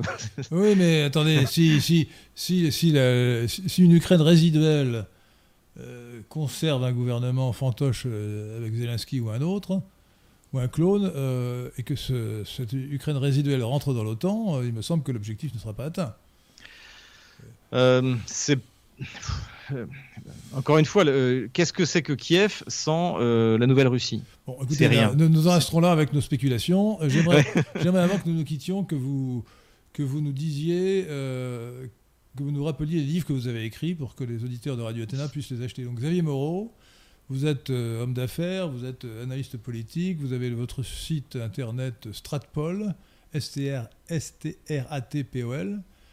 Et euh, vous avez fait plusieurs livres. Rappelez-nous euh, les deux ou trois livres que vous avez fait. Euh, Alors, le, plus ancien, c'est la Nouvelle Grande Russie, donc aux éditions Ellipse, mais ça, ça, il a été publié en 2012, donc il, faudrait le, mettre à jour. Mais ce que j'ai écrit à l'époque est toujours valable. J'ai écrit en 2015, je l'ai sous la main justement, la Ukraine, pourquoi la France s'est trompée. Montrez-le, montrez à l'écran. Voilà, aux éditions du Rocher. Et je suis en train d'écrire la suite, donc il sortira, j'espère, en septembre. Entendu. Bah, écoutez, donc euh, voilà, donc, euh, donc, je reviendrai sur la partie historique. Euh, avec voilà. Bon, bah, écoutez, à moi qu'il y ait une dernière question. Et, j'ai, alors ça c'est politique française. J'ai écrit le livre noir de la gauche française. Ça, oui, ça c'est tout à fait, c'est franco-français ça. Hein. voilà, ça c'est chez nous et c'est ce que j'ai publié en décembre de l'année dernière et qui marche plutôt pas mal en auto-éditeur cette fois. Donc faut le commander sur. Sur, sur Stratpol sur Stratpol. Voilà. Alors, il y a un dernier don de Julien Pérez que nous remercie, 5 euros. Merci beaucoup. Monsieur Moreau, quelle serait la meilleure manière d'obtenir un visa longue durée, sans famille, sans boulot sur place? Un peu hors sujet, je sais. Spasiba. un, un, visa en longue durée en Russie? Oui. Euh, euh, visa longue durée, euh, c'est un peu compliqué en ce moment. Ce qu'il faudrait faire, c'est commencer par un visa de touriste, venir ici, s'ouvrir un compte en banque, prendre un peu le prendra un peu le pouls de ce qui est possible de faire. C'est sûr que c'est pas la, pas la meilleure période, mais pour l'instant il n'y a pas de limite, euh, il n'y a pas de limite de, visa, voilà. Et, euh, et la Russie c'est un pays qui vaut la, peine d'être vu. Je reviens de Kaliningrad. Si vous voulez passer des vacances tranquilles. Euh, un peu dans le sens des vacances du petit Nicolas, vous voyez, pas d'insécurité, tout est propre, tout est merveilleux. Kaliningrad est une bonne solution. Alors Kaliningrad, c'est très spécial. C'est une enclave dans la Pologne ou la Lituanie, sur le bord de la Baltique. C'est l'ancien Königsberg où enseignait Emmanuel Kant. Oui, oui. Euh, Il y a la tombe d'Emmanuel Kant d'ailleurs qui. Euh, merci. Alors merci Xavier Moreau. Merci de, ces explications très instructives sur euh, l'opération russe en Ukraine. merci de nous avoir fait progresser dans la vérité sur cette opération. Et chers auditeurs de, Radio Athéna, je vous donne rendez-vous dans, dans, 15 jours. Euh, ça va être le, 5 mars, je crois, euh, il me semble, hein, euh, ou le 4 mars. Non, attendez, 14 plus, 3 plus 22, 36. Oui, non, c'est le, le, 5 septembre. Le 5 septembre. Et, et, donc. le 3 septembre. écoutez, 14 plus 22 égale 36, moins 31 égale 4. Moi, 36, moi 31 égale 5. Donc ça va être le 5 septembre. La conférence Non, pas la conférence. Ah, pardon. Ah oui, alors, euh, rappeler les autres, les autres euh, oui. rapidement, en une minute.